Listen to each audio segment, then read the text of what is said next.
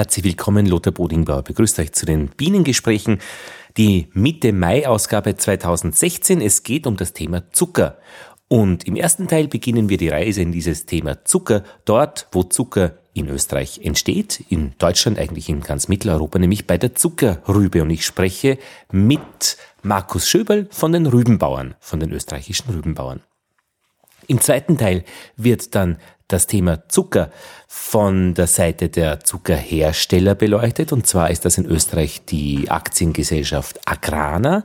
Und der Vorstandsvorsitzende hat mit dem Autor Herbert Kort ein Gespräch über die Geschichte des Zuckers in Österreich gemacht und Herbert Kort hat mir erlaubt, dieses Gespräch hier in den Bienengesprächen wiederzugeben.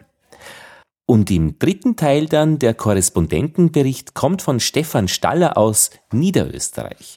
Und er hat eine Seite im Netz eingerichtet, Bienenschwarm.at. Dorthin kann man sich melden, wenn man einen Schwarm hat. Und mit ihm werde ich dann reden über das, was man mit Schwärmen macht als Imker und wie es bei ihm am Bienenstand derzeit ausschaut. Wem etwas irgendwo dazwischen nicht gefällt, wir haben Kapitelmarken einfach nach vorspringen. Viel Vergnügen bei diesen Bienengesprächen.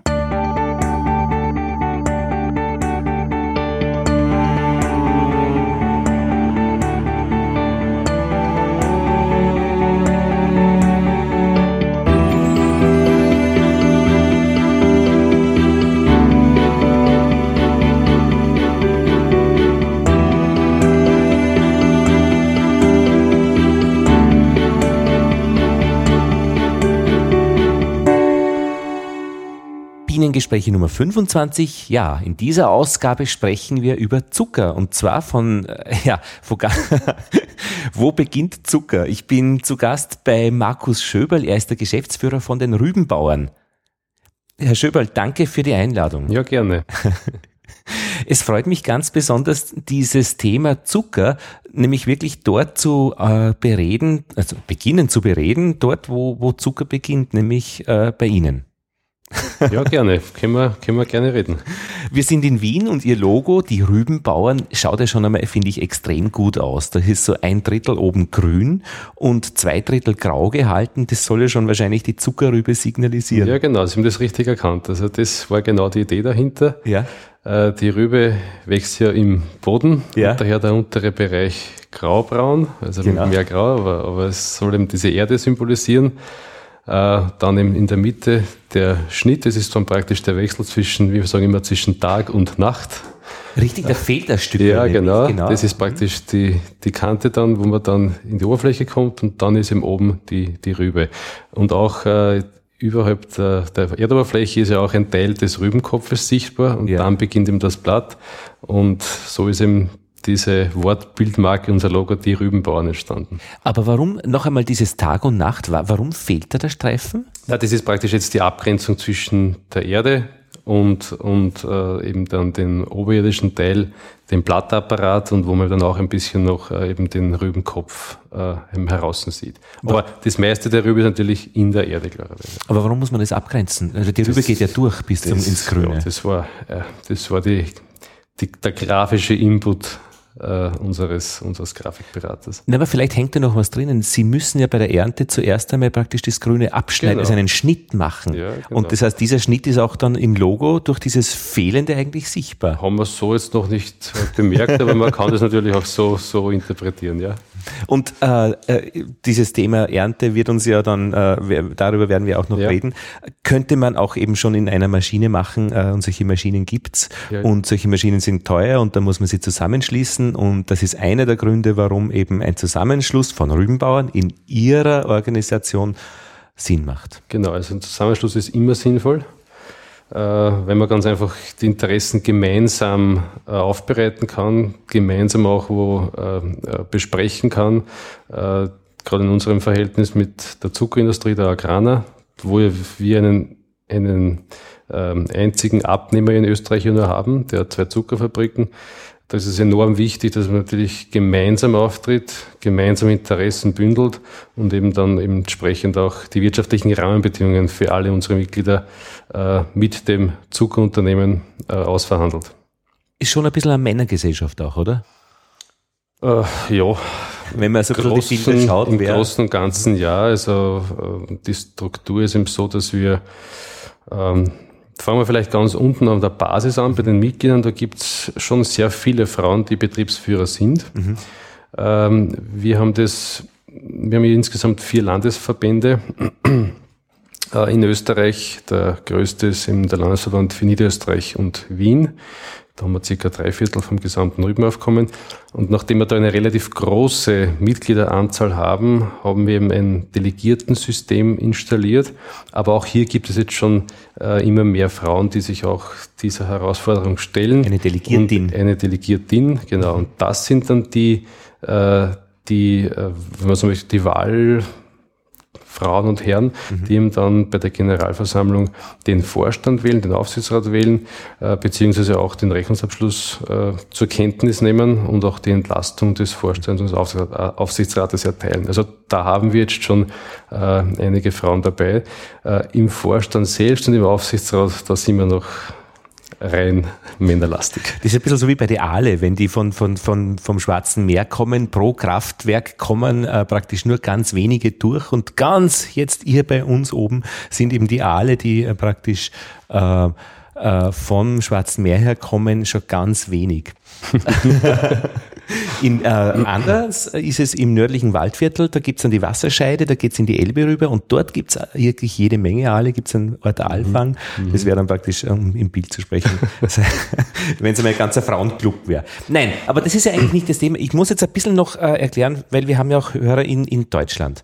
Ähm, in Österreich äh, sind Interessensgruppen ähm, jetzt, ähm, da gibt's so dieses Wort Sozialpartnerschaft, da gibt's Kammern und die industriellen Vereinigung, Arbeiterkammer und es gibt die Bünde. Und immer wenn es um so Bünde geht, dann sind wir eher bei den Bauern, habe ich den Eindruck. Äh, da bin ich aber leider ein wenig äh, schwach auf der Brust. Ich weiß immer nur, bei, so bei Aufnahmeprüfung das geprüft wurde. Was ist die österreichische Sozialpartnerschaft? Ja. Aber eine andere Geschichte ist eben, ähm, dass äh, viel in Österreich organisiert ist, auch über Genossenschaften, mhm. also so Produktionsgenossenschaften, ja. Äh, eben auch äh, bei den Rübenbauern, die oder Reifeisen ist ja so eine Genossenschaft.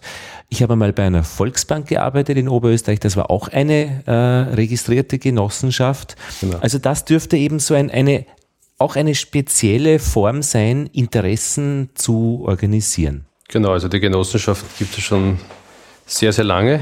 Äh, auch unsere Genossenschaft, also uns gibt es seit 1905.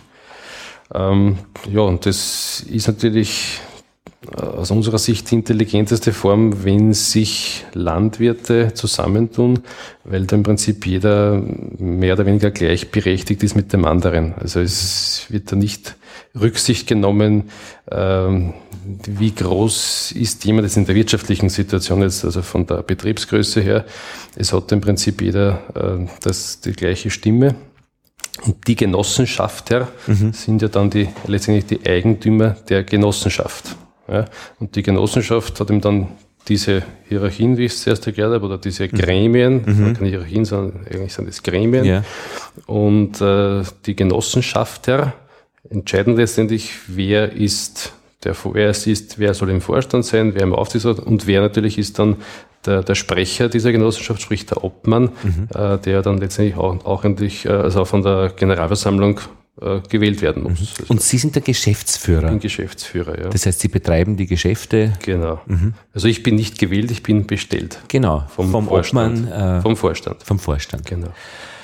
Ähm, boah. Und äh, die Zuckerindustrie allerdings ist wiederum äh, in Richtung Aktiengesellschaft. Also ja. da geht's dann wiederum um ganz andere Dinge und, ja. und die Agrana, die Sie angesprochen haben, ist so das österreichische Südzucker- und Nordzucker ähm, ähm, Imperium, mhm. muss man sagen, weil es einfach keinen zweiten gibt. Genau, ja. Und Agrana ist also eine Aktiengesellschaft, die einerseits äh, Zucker herstellt, in zwei Zuckerrüben, Rüben, äh, Zuckerfabriken in Österreich selbst, mhm. aber auch in diesen ehemaligen österreichischen Kronländern sehr viel produziert und weil sie ähm, eben, ähm, ja, und ähm, die interessanterweise auch äh, ein Drittel des Weltmarktes an Frucht, ähm, an Früchten die man in Joghurts findet, herstellt. Genau. Also jedes dritte Joghurt irgendwo in der Welt hat äh, Früchte, die von der Agrana hergestellt werden.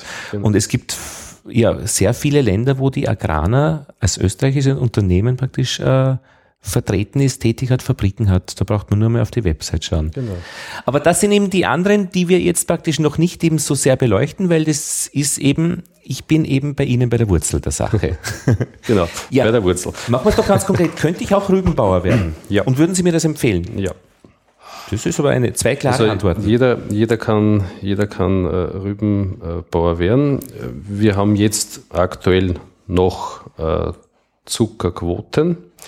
Also das ist europäisch organisiert und wenn Sie einen Teil dieser europäischen Quote oder letztendlich der österreichischen Quote, weil es ja dann auf die Länder ja aufgeteilt äh, wird, und im Rahmen dieses äh, Produktionsumfangs kann eben, kann eben jeder ähm, einen Teil davon äh, bekommen, äh, wenn also die Quote, die, Quote, die, Quote, die Quote ist ja im Prinzip auf die, auf die Betriebe aufgeteilt. Das heißt, ja. die ist nicht vermehrbar, weil es hier von der Europäischen Kommission her äh, bestimmt ist, wie viel Produktionsquote jedes Land hat.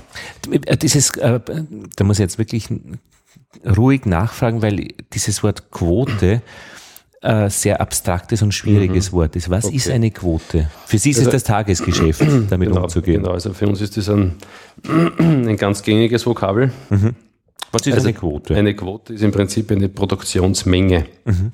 Ja, also die Europäische Kommission ähm, hat eben festgelegt, dass wir aktuell jetzt 85 Prozent äh, der Menge, die wir benötigen, selbst erzeugen. Der Rest ist Importware. Mhm. Und diese Menge, die die Europäische Kommission definiert hat, das sind etwa 13,5 Millionen Tonnen, die wird auf die Länder aufgeteilt, die Zuckerrüben produzieren. Wir, praktisch 85 Prozent der Zuckerrüben werden hier ja, genau, produziert. Genau, genau, mhm. genau. In der gesamten Europäischen Union oder in Österreich? Nein, nein, in der gesamten Europäischen Union. Und wir haben einen kleinen Anteil davon. Also unsere Quote ist 351.000 äh, Tonnen von den insgesamt 13,5 Millionen Tonnen. Warum produziert man nicht 100 Prozent? Ja, das äh, ist eine sehr berechtigte und gute Frage. Ähm, ja, es ist, es ist nämlich insofern äh, nicht ganz, nicht ganz unwesentlich, weil äh, gerade im, im Nahrungsmittelbereich, und ich sage mal, der Zucker ist ein Grundnahrungsmittel, äh, dass man sich da natürlich in die Abhängigkeit von Importen begibt, kann äh, durchaus auch äh, gefährlich sein. Wobei Abhängigkeit mit 15 Prozent ist ja, ja nicht so dramatisch. fehlen 15 Prozent auf 100. Äh, mhm. Und wenn die wirklich nicht da sind und nicht, oder nicht verfügbar wären, dann ist das nicht ganz unproblematisch. Könnte aber auch eine Sicherheit darstellen, weil wenn irgendwas ist in Europa, fünf, äh, dann kann man wenigstens irgendwo anders naja, äh, zukaufen. Die Frage ist, ob man kann oder ob man muss. Wir so. müssen ja zukaufen. äh, aber die, die Vorgeschichte dazu mhm. liegt eigentlich schon sehr viele Jahre zurück. Da hat mhm. man im Rahmen der Welthandelsorganisation ähm, WTO mhm. äh, aus der europäischen Sicht versucht, die Entwicklungsländer ja, halt irgendwie, ähm, irgend, ihnen halt irgendwie vorab äh, Zugeständnisse zu machen, damit die Verhandlungen dann vielleicht ein bisschen äh, besser laufen. Und man hat sich dann damals dazu entschlossen, dass man den ärmsten Ländern der Welt einen, einen zollfreien Zugang gewährt an den Euro, auf den europäischen Markt, weil ihm damals, als es entschieden worden ist, der europäische Zuckerpreis deutlich höher war als der Weltmarktpreis. Und das gibt's aber schon auch schon davor, da hat es diese, diese äh, ehemaligen Kolonien gegeben, der europäischen Länder, die haben schon vorher ähm, die, einen Präferenzzugang gehabt. Das heißt, man hat ihnen den Zucker abgekauft zum europäischen Preis und hat dann diesen Zucker wieder auf den Weltmarkt zurückgeschickt zum günstigen Preis. Und die Differenz war praktisch Entwicklungshilfe aus Europa.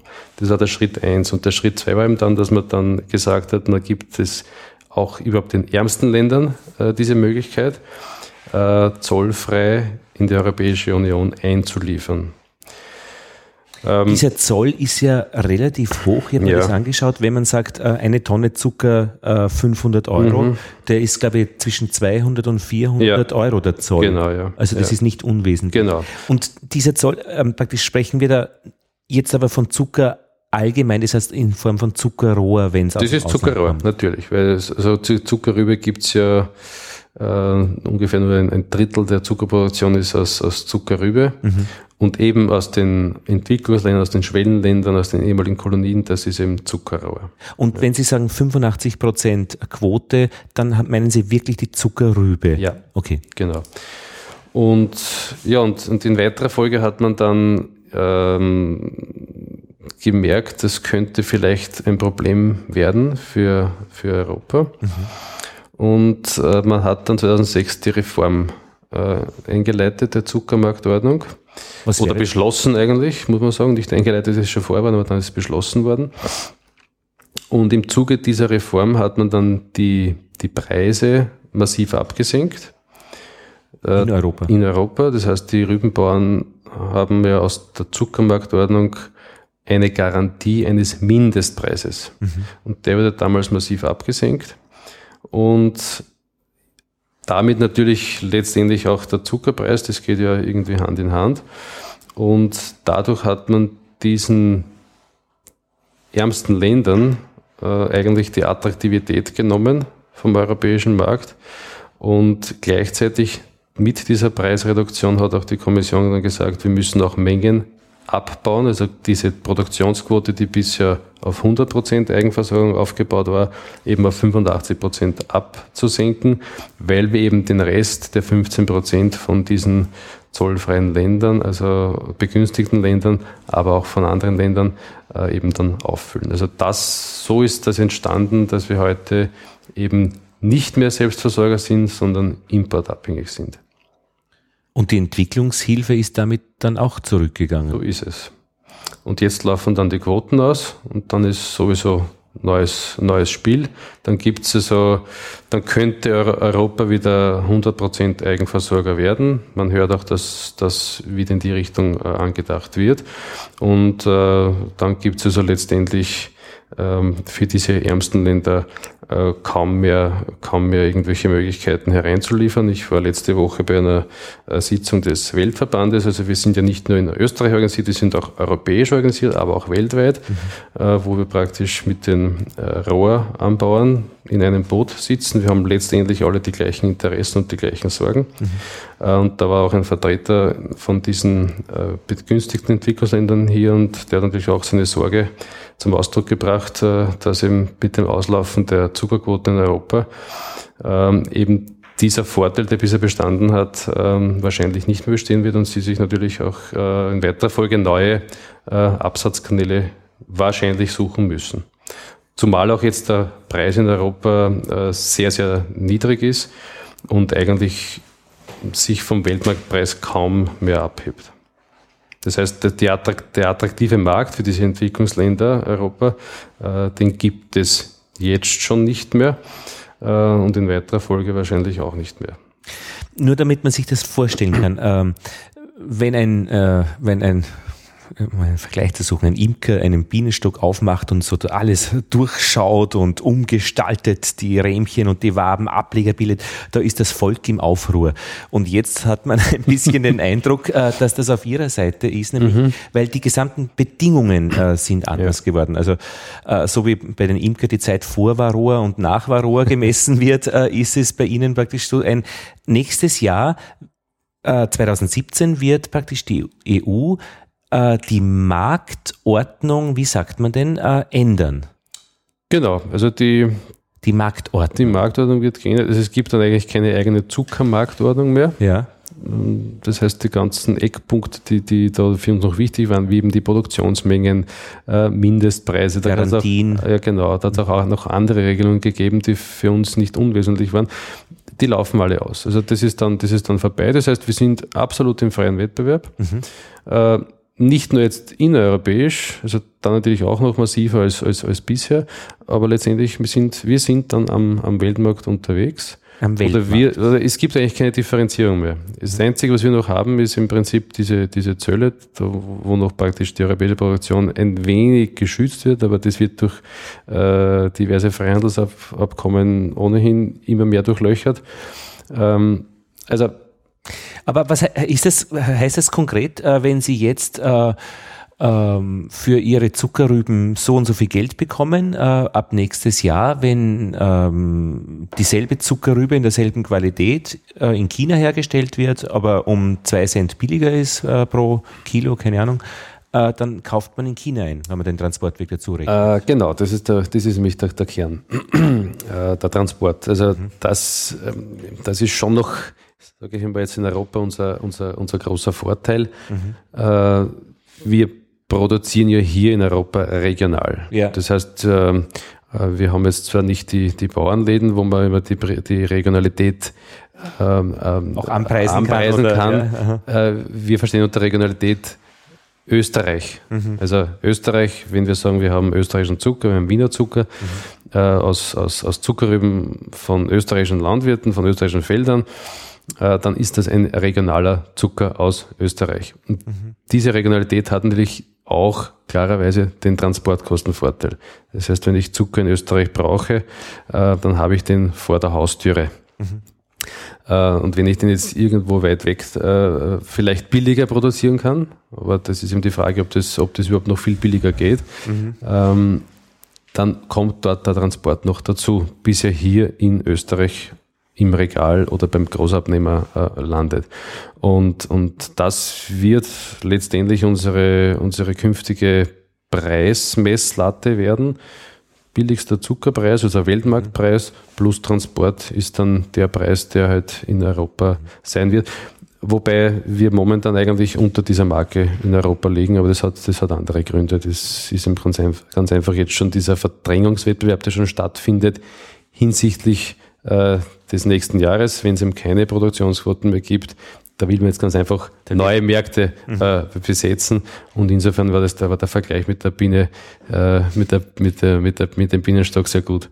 Also sie sind momentan alle sehr nervös am Markt und also nicht nur die Industrie, natürlich auch die Rübenbauern, mhm. äh, weil man eben nicht genau weiß, was erwartet uns dann nächstes Jahr, wie wird das überhaupt weitergehen. Und auch vorab die Preise schon gesunken sind, muss man genau, sagen. Genau, genau, genau. Es ist eigentlich völlig unlogisch, weil wir ja jetzt noch theoretisch diese Regelungen hätten mit dem Mindestpreis und so weiter, aber, aber es, ja. Da läuft schon jemand da los. Da läuft schon jemand los und will sich neue Märkte sichern, ja. Ich meine, wir lachen, aber das ist ja eine ernsthafte Angelegenheit, weil einfach dementsprechende, also 7200 Rübenbauern in Österreich äh, sind ja nicht wenig. Ja, wir äh, sind jetzt nur mehr 6700, also wir werden jährlich weniger. Ja. Äh, aber Strukturwandel, also das ist, okay. ja. Ähm, und die, die Masse, also praktisch Zucker ist ein Rohstoff, ist ein, ein, ein, ein Nahrungsmittel. Ähm, jeder Österreicher isst oder jeder Mitteleuropäer, glaube ich, keine Ahnung, zwischen 20 und 40 Kilo im Jahr. Ja. Äh, und wenn ein neuer Erdenbürger auf die Welt kommt, dann steigt der Absatzmarkt im Schnitt um 10 Kilo. Das heißt, Wachstum ist ja an sich eh schon noch ein bisschen äh, vorprogrammiert. Mhm. Aber auch diese Effizienz und Märkte und wer verkauft wen. Und es geht ja da aber letztlich auch um Sicherheiten. Und sie sind im selben Haus wie die Hagelschutzversicherung, die Rübenbauern. Äh, und was mir besonders gut gefällt, ist, dass unten am, am Gehsteig noch, am Bürgersteig, wie man in Deutschland sagt, ähm, gleich ein Monitor aufgehängt ist mit einer super aktuellen Wetterkarte in Echtzeit, äh, österreichisches Gebiet, äh, Wetter, Radar und Temperaturen. Also da hat man echt was, wenn man bei euch vorbeigeht. Gut, das kommt nicht von uns, das macht eben die ja. österreichische Hagelversicherung, aber da bleiben wirklich viele Leute stehen und, und schauen sich das an. Ja. Weil es auch interessant genau. ist. Ja, aber dies, äh, äh, so. Ähm, jetzt kann man ja natürlich sagen, äh, das tut mir alles gar nicht leid äh, weil ich meine, ähm, dass es heutzutage auch keine Kutscher mehr gibt oder sehr wenige und keine äh, Leute, die Fassbinder sind, so ist das halt, ja, wenn man in einer genau, Welt ja. sich bewegt. Und letztlich sind ja all diese Geschichten äh, ein Schutz von Interessen. Und, und in, da kann man die Natur gleich dazu nehmen, ja. Also wo man, auf welche Kosten man woanders produziert, heißt ja auch durchaus auf Kosten der Natur. Ich war einmal mit meinen Kindern in Neuseel, äh, in, in, in Indonesien, da war es andersherum. Äh, wir haben dort an einer Schule gearbeitet, nämlich wirklich mitgemacht und sind da immer zu Fuß gegangen. Jedes Mal ein Auto gefahren und mit dem Moped. Und eins meiner Kinder ist dann einfach, weil es keinen Gehsteig gegeben hat, runtergefallen in den Kanal da unten. Ich, na, siehst, deswegen sind bei uns die Fernseher billig.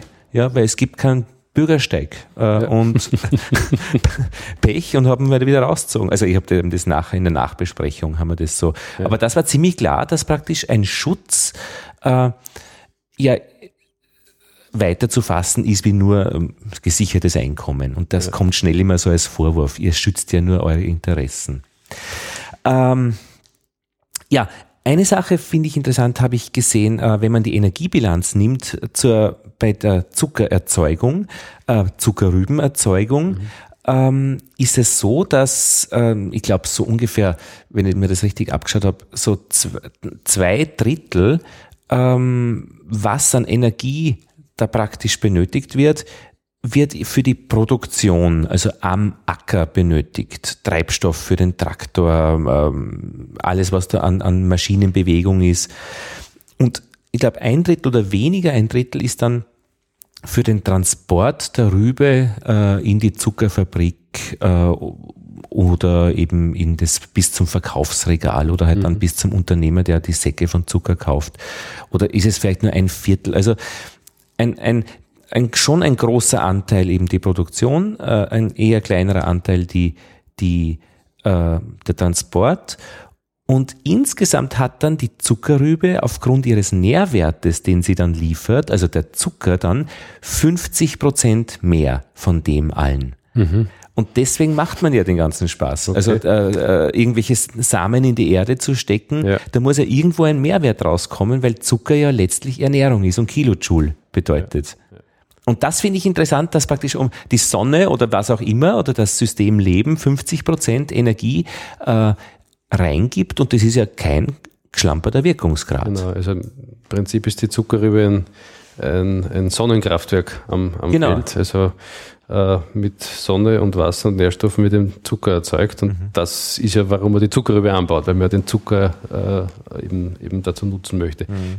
Die Bilanzen selbst, diese Zahlen, die Sie genannt haben, muss man äh, kann ich jetzt, kann genau. ich weder ja. jetzt bestätigen noch dementieren. Ja. Aber es ist auf jeden Fall so, dass da jede Menge äh, Energie vom Acker weggeführt wird, weil eben der Zucker eben sehr viel Energie enthält. Ja. Und da gibt es ja noch die Idee, dass man praktisch das, was sich dann der Zuckerrübenbauer äh, praktisch an, äh, an, an Preisen äh, praktisch äh, erspart, wenn irgendwas praktisch, wenn er mehr bekommt oder ja, das gibt er dann vielleicht wieder in Form von Treibstoff aus. In Brasilien wird viel Zucker für, für Treibstoff ähm, umgewandelt, was aber wiederum jetzt nicht gemacht wird, weil der Zucker weil der Treibstoffpreis, also der Benzinpreis, äh, der, der, der Erdölpreis sowieso sehr tief ist. Ja.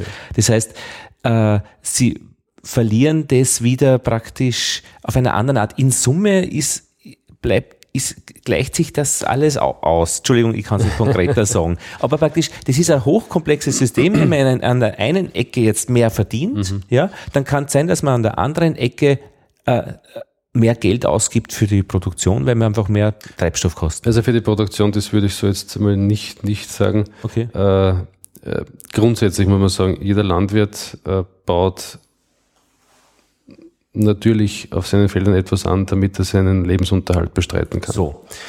Ähm, äh, es ist auch jeder Rübenbauer, der dann nur einen Teil seiner Fruchtfolge, das ist, steht in einer Fruchtfolge, das ist ja jedes Jahr eine andere Kultur auf dem Acker. Ja. Äh, da haben wir, ich würde jetzt sagen, im Durchschnitt 15 bis maximal 20 Prozent der Felder eines Betriebes sind mit Zuckerrüben in dem jeweiligen Jahr bestellt. Also der Rest, Rübenbauer ist auch ein anderer. Genau, hat Weizen oder, oder Mais oder Sojabohne oder äh, eben Gemüse, also je nachdem in welcher Region er ist und was ihm dort am besten wächst. Ähm, und das, was er sich am Betrieb erwirtschaftet, äh, investiert er nicht primär dazu, dass er jetzt mehr Treibstoff kaufen kann, sondern es geht darum, dass er seine Familie ernähren kann. Natürlich äh, fällt ein Teil seines, eines, seines Einkommens in die Produktionskosten, logischerweise. Mhm. Die steigen leider Gottes jährlich. Aber das hat jetzt nichts damit zu tun, ob ich für die Rübe mehr oder weniger bekomme. Diese Kosten, die muss ich vorweg mal auslegen mhm. in der Produktion. Mhm. Und das ist immer das Spannende, was bleibt dann am Schluss über, weil niemand weiß, wenn er anbaut.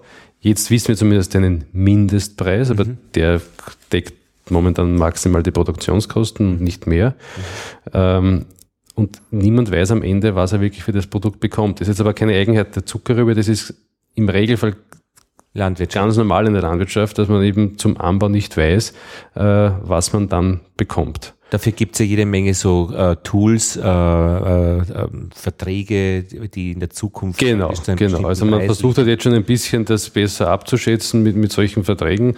Äh, aber, aber äh, letztendlich das meiste, das meiste, was ein Landwirt eben, eben anbaut, weiß er zum Anbauzeitpunkt noch nicht genau, was er am, am Ende haben wird. Äh, natürlich äh, weiß man jetzt in einer Vertragslandwirtschaft und die Zuckerrübe ist eine hundertprozentige Vertragslandwirtschaft, weiß man über die, über die Jahre, äh, wie das System im Wesentlichen funktioniert. Also das heißt, wenn die Preise wieder steigen, bekommen auch wir unseren Anteil dafür. Mhm. Sind immer harte Verhandlungen, muss so sein, ist auch, ist auch so wie legitim bei den und völlig logisch, wird, ja? dass natürlich wir andere Interessen bei den Preisverhandlungen äh, haben als natürlich unser unser vis-à-vis, -vis, unser Partner, die, die, die Agraner.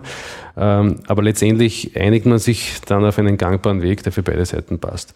Und das wissen wir, das wissen unsere Mitglieder, ähm, dass eben, wenn es was zu verdienen gegeben hat, wir auch unseren Anteil bekommen. Sie haben ja auch einen Anteil an der Agrana mit genau, 30 Prozent. Genau. Also so es ist ja nicht so ganz getrennt. Man genau. weiß voneinander. Also wir, wir, wir, wie Sie richtig sagen, wir sind also an der, an der Agrane beteiligt. Wir sehen es also auch, auch, auch als ganz einen wichtigen zentralen Punkt.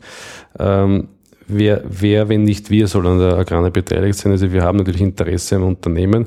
Äh, wir haben dann nicht das Interesse der hohen Rendite, sondern wir sehen das eher als, als Landwirte mittel- oder langfristig. Man möchte den Standort Österreich weiter betreiben. Mhm. Und, und, und, und das heißt, das heißt, die bäuerlichen Interessen sind da sicher äh, primär in der, in der Rohstoffproduktion. Wir wollen für unseren Rohstoff einen fairen, gerechten Preis haben. Mhm. Uh, uns ist die Dividende uh, in dem Fall uh, nicht so wichtig. Mhm. Das ist praktisch der, die Interessensgruppe der äh, Rübenbauern, praktisch genau. der Hersteller, die diese Rohstoffe für die Zuckerrübe verkau äh, für den Zucker verkaufen. Und Sie haben ja das Problem, Sie kommen ja nie eigentlich wirklich zum Kunden. Also Sie können so, genau. der Imker steht ja noch am Stand und ver, verpreist seinen genau. Honig an, ja. aber Sie praktisch, äh, die Zuckerrübe gibt's ja nirgendwo in einem schönen Backerl schön verkauft. Genau, genau. Also das ist genau, das ist genau unsere, unsere Problematik. äh, wir machen schon auch öffentlich Öffentlichkeitsarbeit, äh, auch auf unseren Feldern. Also da haben wir seit vielen Jahren äh, Rübentafeln mit unterschiedlichen äh, Slogans. Der aktuelle ist eben gerade Zuckerrüben für Österreich, um hier auch den Bezug zu Österreich herzustellen und auch noch mit dem Vermerk Gentechnik frei. Das ist ja auch nicht unbedingt eine Selbstverständlichkeit, mhm. vor allem wenn man es global betrachtet.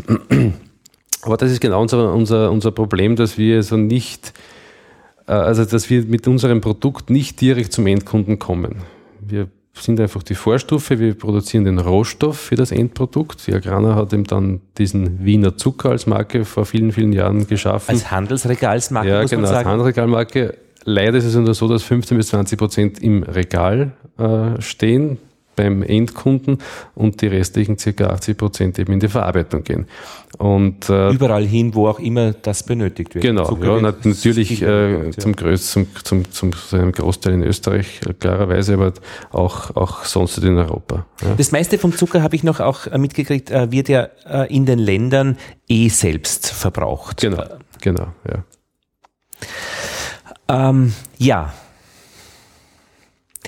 Jetzt haben wir viele Punkte angesprochen, äh, die eigentlich alle, alle, äh, finde ich, eine ganze Welt aufmachen. Äh, um es einmal zu sagen, ein Quadratmeter Fläche liefert letztlich ein Kilo Zucker. Genau, so kann man es als Faustzahl betrachten, ja. Und da ist natürlich die Frage, ob man aus einem, äh, aus seinem Boden, den man besitzt, so viel Geld rauskriegt. Ähm, also kaufen könnte man so einen Boden eh schon nicht mehr. Ein Freund von mir wollte Bauer werden, hat gesagt, keine Chance. Also er könnte den Boden nicht kaufen, weil so viel Geld kriegt er nie da raus. Da muss es andere mhm. Verfahren geben, genau. äh, dass man Bauer wird ja. mittlerweile. Ja, also die die Situation ist ja leider Gottes so, dass äh, relativ wenig man von einem Hektar landwirtschaftlicher Fläche erwirtschaften kann. Mhm. Äh, Folgedessen ist natürlich auch sehr, sehr schwierig, äh, eine Investition jetzt auch, auch für die, es gilt auch für die Landwirte selbst. Mhm. Also die Entscheidung ist immer, möchte, wie werde ich, wie kann ich größer werden? Größer kann ich werden, indem ich Flächen zupachte von Betrieben, die aufhören. Mhm. Auch hier sind die Pachtpreise äh, enorm hoch ist zwar hausgemacht, aber das ist halt ganz einfach Angebot und Nachfrage. Ja, was der Markt hergibt. Und das Gleiche ist dann beim Ackerkauf, äh, wo man sich dann auch die Frage stellen muss, ähm, bekomme ich das Geld wieder herein. Also das, das traditionelle Denken der Landwirte stark vertreten. Grund und Boden hat einen Wert, jetzt nicht nur einen monetären Wert, sondern der hat auch einen langfristigen Wert. Mhm. Äh, das ist etwas, was, was ich einfach dann habe äh, und ich glaube, deswegen investiert man auch nach wie vor in Grund und Boden, weil das eben nicht nur einen monetären Wert hat, sondern auch einen nachhaltigen Wert hat äh, für, für, die, für die Nachfolge am Betrieb. Also wenn jeder nur immer nur wirtschaftlich gedacht hätte und gesagt, das rechnet sich nicht, dann hätten wir heute nicht diese Strukturen in der Landwirtschaft, die wir mhm. jetzt äh, haben. Das heißt, die Betriebe, die, Familie, die, die, die Familienbetriebe und die, die traditionell denken, haben eher versucht, das Geld, das sie erwirtschaftet haben, in den Betrieb zu, zurückinvestieren, um ihm den größer werden zu lassen, um ihm dann für die, Nach, äh, für die Nachfolger äh, eben eine entsprechende Basis äh, zu schaffen. Das heißt aber konkret, woanders wird es kleiner.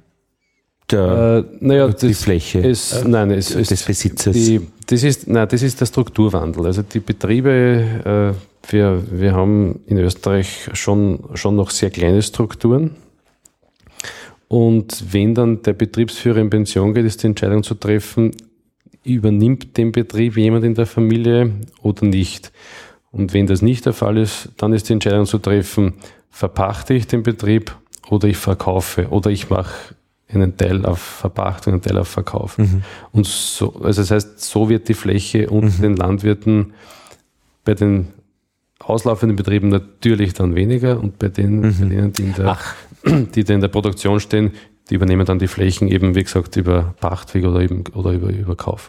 Gibt es eigentlich Rübenbauern, die nur Rüben anbauen, weil sie praktisch immer so pachten, dass in der Fruchtfolge nein. sie. Nein, nein, es ist immer nein, jeder alles. Nein, nein, ja, ja, genau. Ähm, zum Beispiel äh, besitze kein Auto, ich äh, kaufe Mobilität. Mhm. Ich besitze keine CDs, ich kaufe Musik hören. ähm, ich ich habe vieles, also ich könnte, wenn ich jetzt äh, auswandern würde, meine wichtigen Dinge ist letztlich mein MacBook und mhm. ähm, das ein Mikrofon dazu. Mhm. Äh, ich könnte jederzeit weg. Äh, ich würde, wenn ich Rübenbauer werden würde, eigentlich am liebsten kein Land besitzen. Ich, weil Besitz mich ja nur aufhält ähm, und mhm. bindet an die Scholle. Genau. Ähm, gibt so, ist, finden Sie das modern, diesen Ansatz? Naja, ähm, das ist ja genau das Problem in der Landwirtschaft. Äh, wenn wir, wenn wir, was wir auch schon eingangs gesagt haben oder kurz ange oder was Sie mhm. kurz angedeutet haben, dann produzieren wir halt woanders. Ja, also das kann ich, das kann ich, äh, das kann ich durchaus in den, in, mit Fabriken so machen, also die jetzt irgendetwas herstellen und ich sage, hier auf diesem Standort geht das nicht mehr, dann schließe ich das Werk, baue es woanders auf. Ich verliere natürlich hier vor Ort Arbeitsplätze, mhm. jede Menge, das ist keine Frage. Mhm.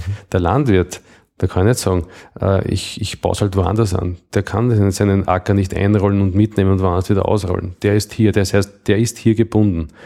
Ähm, aber er könnte ja, und da gibt es ja Bauern, die fliegen dann nach Neuseeland, keine Ahnung, im, im, wenn bei uns Winter ist und machen dort munter weiter, äh, bei vielleicht auch gepachteten Flächen. Warum muss man seinen Acker einrollen? Nee, den ich hier vor Ort habe, den kann ich nur hier vor Ort belassen, den kann ich nicht einrollen und mitnehmen. Ja, das stimmt. Ich kann nicht sagen, ich verlage jetzt meinen Betrieb äh, mit meinen Flächen äh, irgendwo anders hin auf der Welt. Das Aber, geht ja, ja, okay. Ich kann nur meinen Betrieb hier auflassen. Ja verpachten, verkaufen, wie wir zuerst gesprochen haben, und sagen, ich sehe meine Zukunft auf einem anderen Punkt der, der Erde und versuche dort mein Glück. Aber ähm, rein hypothetisch die Frage, was ist, wenn äh, äh, niemand in Österreich jetzt äh, Ackerflächen besitzen würde, sondern es gäbe eine Börse, wo die Bauern, die praktisch gewillt sind, äh, Acker zu bestellen, hingehen und sagen, okay, ich hätte gerne äh, 3000 Hektar, ähm, zu welchem Preis gibt es und weil mittlerweile die Parameter wissenschaftlich kann man sagen, welche Qualität steckt in diesem Boden und was kostet das? Also es muss doch niemand mehr etwas besitzen. Ich finde das ein bisschen so antiquiert. Naja, wenn, wenn ich es wenn ich's irgendwo handeln möchte, dann muss irgendwer der Besitzer sein. Also, äh, Ach so, naja, irgendwie muss es ja keinen meinen Sie. Irgendwie muss es Nein, der Verwalter. Also für, Na, wer ist der Verwalter? Die Bundesforste. die gibt es auch. Nein, ja, das ist, ah, dann, dann, schon, gehört, das dann gehören diese Forstflächen dem Bund. Oder die Esterhase ist im Burgenland. Das gehört der Familie Esterhase. Also irgendwen muss es ja, ganz sagen. Okay. Und Aha, verstehe schon. Das Haus gehört auch, ein Haus gehört auch immer irgendjemandem. Ne? Also Entweder gehört es mir selbst oder ist, Der Genossenschaft. Der Genossenschaft. Ja, was, genau. was ist man Ja, alles wer- in der Genossenschaft? wenn wir das Geld dazu hätten, ja, können wir über das reden. Aber das, okay.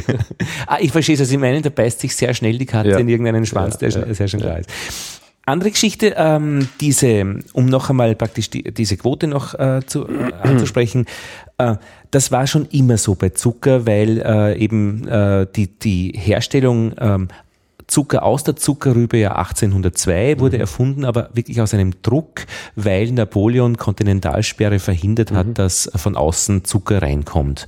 Und dann haben die gesagt, äh, die, äh, die auf dem Gebiet des Kontinents waren, dann erfinden wir eine Möglichkeit und wir züchten äh, den Zuckergehalt, der so hoch war wie heute in einer Karotte, ähm, wenn es stimmt, Ja, ja. ähm, äh, züchten wir hoch auf bis 20 Prozent, wenn es schön wäre, oder 15 Prozent.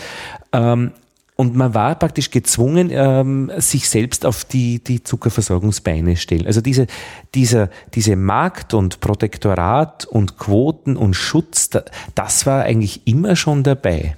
Weil es ein Rohstoff ist wahrscheinlich, oder? Weil es ein Nahrungsmittel ist, wo, wo Naja, die, die Quoten, also die, damals hat es nicht Quote geheißen, sondern da war es, glaube ich, Zölle und Kontingent geheißen. Kontingent, ja genau. Äh, man, hat, man hat damit versucht, äh, den, äh, den Bedarf, den man hier gebraucht hat, irgendwie auf, aufzubringen. Also so ist eigentlich die Mhm. Das Bedürfnis zu erfüllen, nämlich, Genau. ja. Und dass da gewisse, gewisses Regelwerk dahinter steht, dass es nicht einmal zu viel oder einmal zu wenig ist, dass da auch eine Kontinuität dahinter ist. Mhm. Also das ist ja der Sinn, das ist ja der Sinn der, der, der Quote immer schon gewesen. Und wäre es auch jetzt noch, aber Quoten sind halt irgendwie äh, wahrscheinlich negativ behaftet. Und, und man hat halt jetzt nach und nach alles, was noch gut funktioniert hat, und die Zuckerrübe ist jetzt der letzte Bereich, der gut funktioniert hat, äh, das ist halt dem, dem Gedanken des Freihandels, dem Gedanken der Liberalisierung hat zum Opfer gefallen. Äh, interessanterweise bei der Milch, wo das jetzt ja auch schon äh, eben, ich glaube, zwei Jahre jetzt vor uns äh, umgesetzt worden ist, dort denken sie danach, äh, doch ein bisschen Mengensteuern wieder eingreifen zu können oder zu wollen. Also man wird wahrscheinlich, wenn jetzt dann alles liberalisiert ist in allen Bereichen, vielleicht wieder dann zurückkommen, dass man vielleicht äh, wieder ein paar Regeln doch brauchen würde, weil man eben vielleicht dann irgendwann draufkommt, äh, äh, beim Grundnahrungsmittel sollte man doch ein bisschen vorsichtiger mit, mit diesen Fragen umgehen. Aber momentan ist es so, dass jetzt einmal alles äh, äh, aufgehoben wird, alles liberalisiert wird und dann wird man sehen, wie die weitere Entwicklung ist. Aber das ist halt die momentane Zeit. Eine Blockade, die aber nach wie vor sehr gut hält, ist die gentechnikfreie Zone. Ja, geistige Blockade, dass einfach Europäer keine Gentechnik haben wollen. Das heißt, hier gibt es einfach wirklich keine Möglichkeit auch für ähm, Erzeugnisse aus dem amerikanischen Markt hier vorzudringen. Na, das Und, ist falsch. okay. Das ist leider falsch. Das wäre genau der richtige, der richtige Ansatz. Wenn wir sagen in Europa, äh, wir sind gentechnikfrei, dann müsste man im selben Atemzug eigentlich sagen, aber dann werden wir auch keine gentechnikveränderten Produkte importieren. Aber das ist leider nicht der Fall. Also das ist, das ist, das ist genau das, das, das, das Problem. Äh, man kann über Gentechnik denken, wie man möchte. Äh, Gibt es verschiedene, sicher verschiedene Facetten. Ähm, es ist im Prinzip ja, eine beschleunigte Züchtung, wo ich halt wirklich konkret eingreifen kann, wo ich eingreifen möchte. Wird auch sicher Nachteile haben, aber das ist gar nicht so das Thema. Für, für, für uns oder für mich ist mir das Thema, wenn ich das Werkzeug nicht verwenden darf, warum darf dann der andere das Werkzeug verwenden und den, den, zum, äh, mit, mit mir dann in Konkurrenz stehen? Und das ist in Wahrheit äh, das nicht ganz saubere bei dieser Lösung. Aber wird das dann nächstes Jahr 2017 so sein? Oder, also es wird ja dann, Das ist jetzt schon so. Es muss zwar, es muss zwar deklariert sein, dass es etwas Ja. genetisch verändert ist. Da gibt es dann irgendwelche äh, Grenzwerte, die man, wenn sie überschritten werden, muss man es dann ausloben entsprechend. Ähm, aber die Frage ist halt immer am, am Ende, wer liest, wer liest das Kleingedruckte äh, auf, auf der Verpackung. Und letztendlich, und das ist immer das Thema, letztendlich entscheidet leider Gottes der Preis. genau. Also es geht, es gibt natürlich eine, eine Käuferschicht, die 100% auf Qualität schaut. äh, aber die, die breite Masse, äh, und das darf man ja noch gar nicht verübeln, mhm. Äh, die haben auch ihre, ihre wirtschaftlichen Zwänge und, und, und Sorgen. Die breite Masse schaut auf den Produktpreis und nicht so sehr, wo, wo das herkommt oder wie das hergestellt wurde. Ähm, es gibt eine äh, Podcast-Episode von Omega Tau über Tierernährung. Da wurde das angesprochen, wenn man immer so sagt, äh, äh Schweinemast und mhm. äh, da, da gibt es dann auch geförderte Futtermittel eben für diese Bauern, die diese Schweinemast machen. In Deutschland gibt es im Grundgesetz einen, einen, einen, eine Aussage, dass es billige Nahrungsmittel geben muss. Und das beinhaltet aber auch Konsequenzen. Äh, der Staat muss dafür sorgen, dass billige Nahrungsmittel hergestellt äh, werden. Da steht nicht drinnen, äh, dass es Bio-Nahrungsmittel geben muss. Genau. Und wenn man das nämlich fertig denkt, ist das schon ein schlüssiges System. Dann muss es nämlich, wenn der Staat garantiert in seinem Grundgesetz, dass es billige Nahrungsmittel gibt, dann muss praktisch Billigkeit eine Priorität genau. haben. Das ist ja genau die Denkweise der Europäischen Kommission. Ja. Äh, ich weiß nicht, ob das irgendwo so als Gesetz verankert ist in der Europäischen Kommission, aber das ist das Gedankengut. Das Nahrungsmittel darf nichts kosten.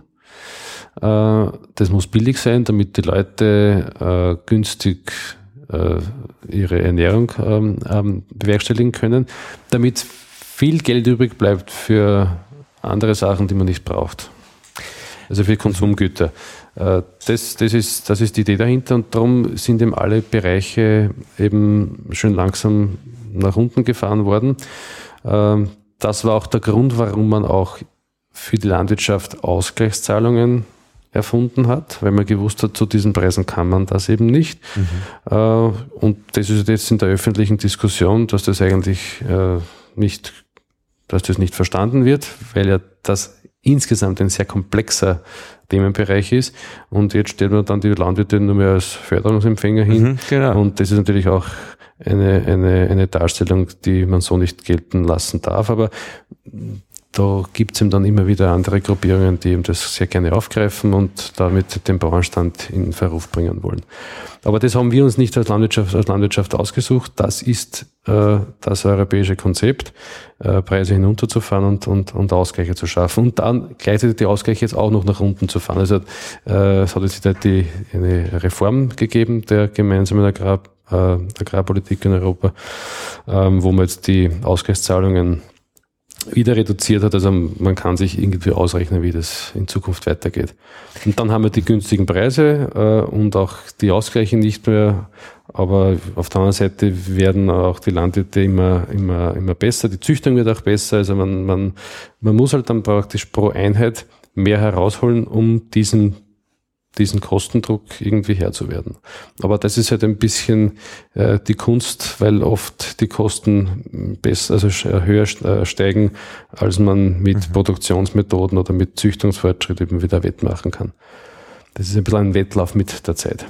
Aber mit viel Sympathie für eine andere Seite. Wenn man sich überlegt, dass praktisch die EU das ja auch nicht äh, spaßhalber macht, ähm, da muss es ja irgendwelche Interessensgruppen geben. Ja, natürlich.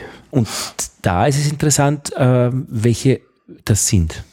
Ja, das sind beispielsweise äh, Verarbeiter, also wir haben da ständig das Match.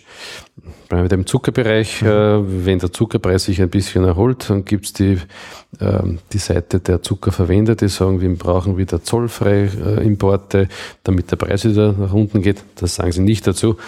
Sie versuchen das immer irgendwie über die Marktsituation darzustellen, mhm. dass zu wenig Zucker zum Beispiel da wäre. Mhm. Aber das sind genau die Interessen, mhm, genau, genau. die da aufeinander prallen. Und die bäuerlichen Interessen, wir haben keine Werbebudgets, dass wir da, weiß Gott, welche Werbungen machen können.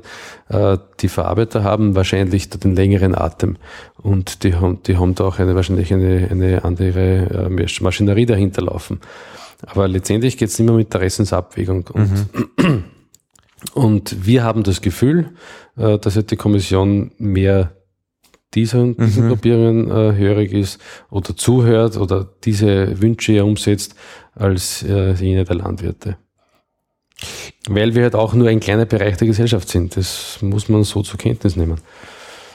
Naja, kleiner Bereich, naja. Äh, Anzahl an Menschen.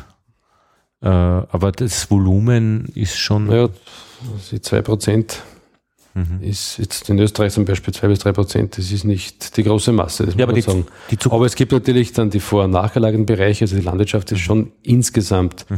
ähm, ein, ein, ein mhm. größerer Arbeitgeber. Aber rein die in der Landwirtschaft äh, arbeiten, die Bäuerinnen und die Bauern, mhm.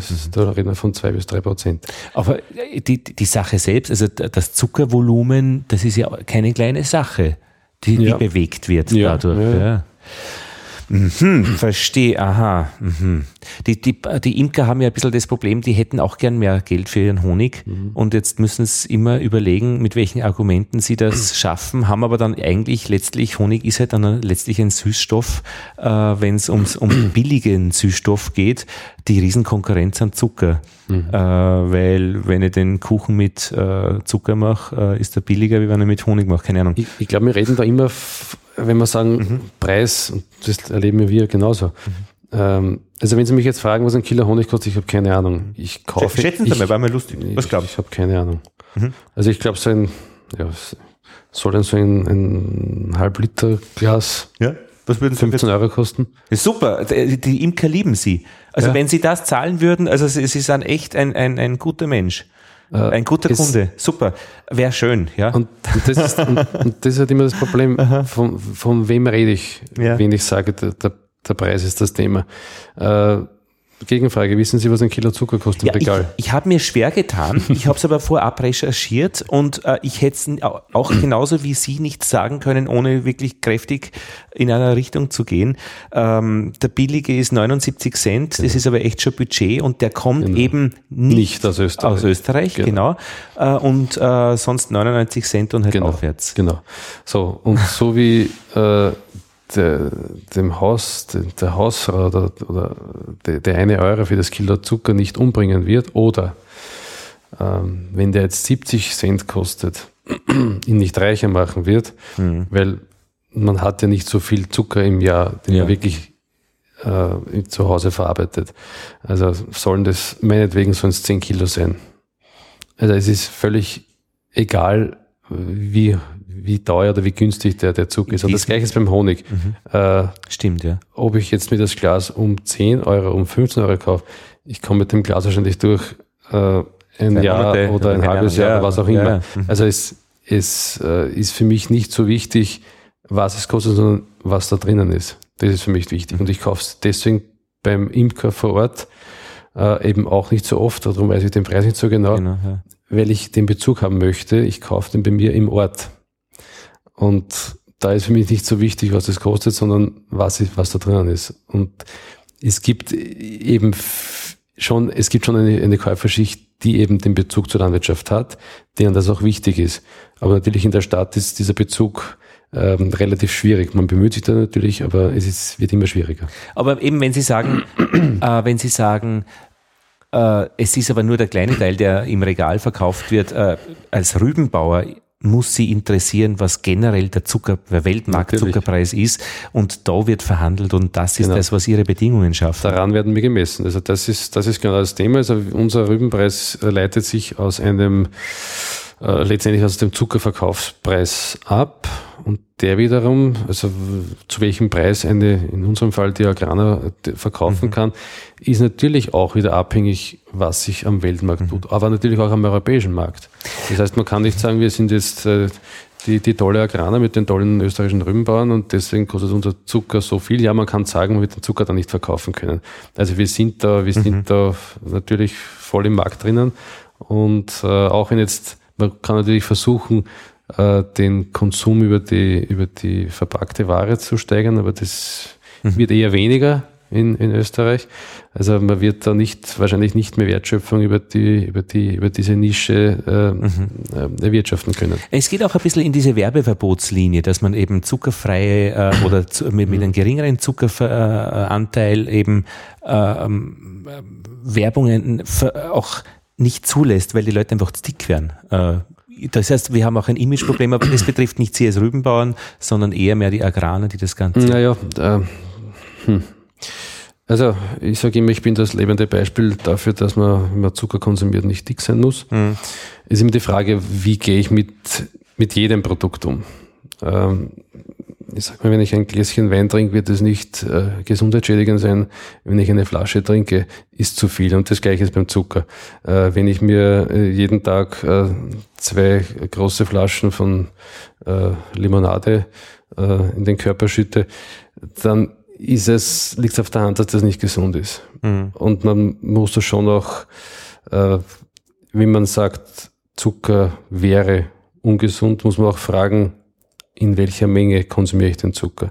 Und das ist ich sage, eine, aus, eine ausgewogene Ernährung, und da gehört natürlich auch, da gehören auch Süßspeisen dazu, ähm, die werden, da wird das sicher alles passen. Aber wenn man es einseitig übertreibt, dann ist Zucker halt nicht gesund. Mhm. So wie dann Fett nicht gesund ist, wie Alkohol nicht gesund ist, wie Salz nicht gesund ist. Äh, es ist immer die Frage der Dosis. Eine Sache erscheint mir auch noch äh, bemerkenswert dass, ähm, und das betrifft jetzt nicht Sie, sondern, sondern wirklich Zuckerverkauf. Und da würde ich gerne aber Ihre Einschätzung wissen, woher kommt es?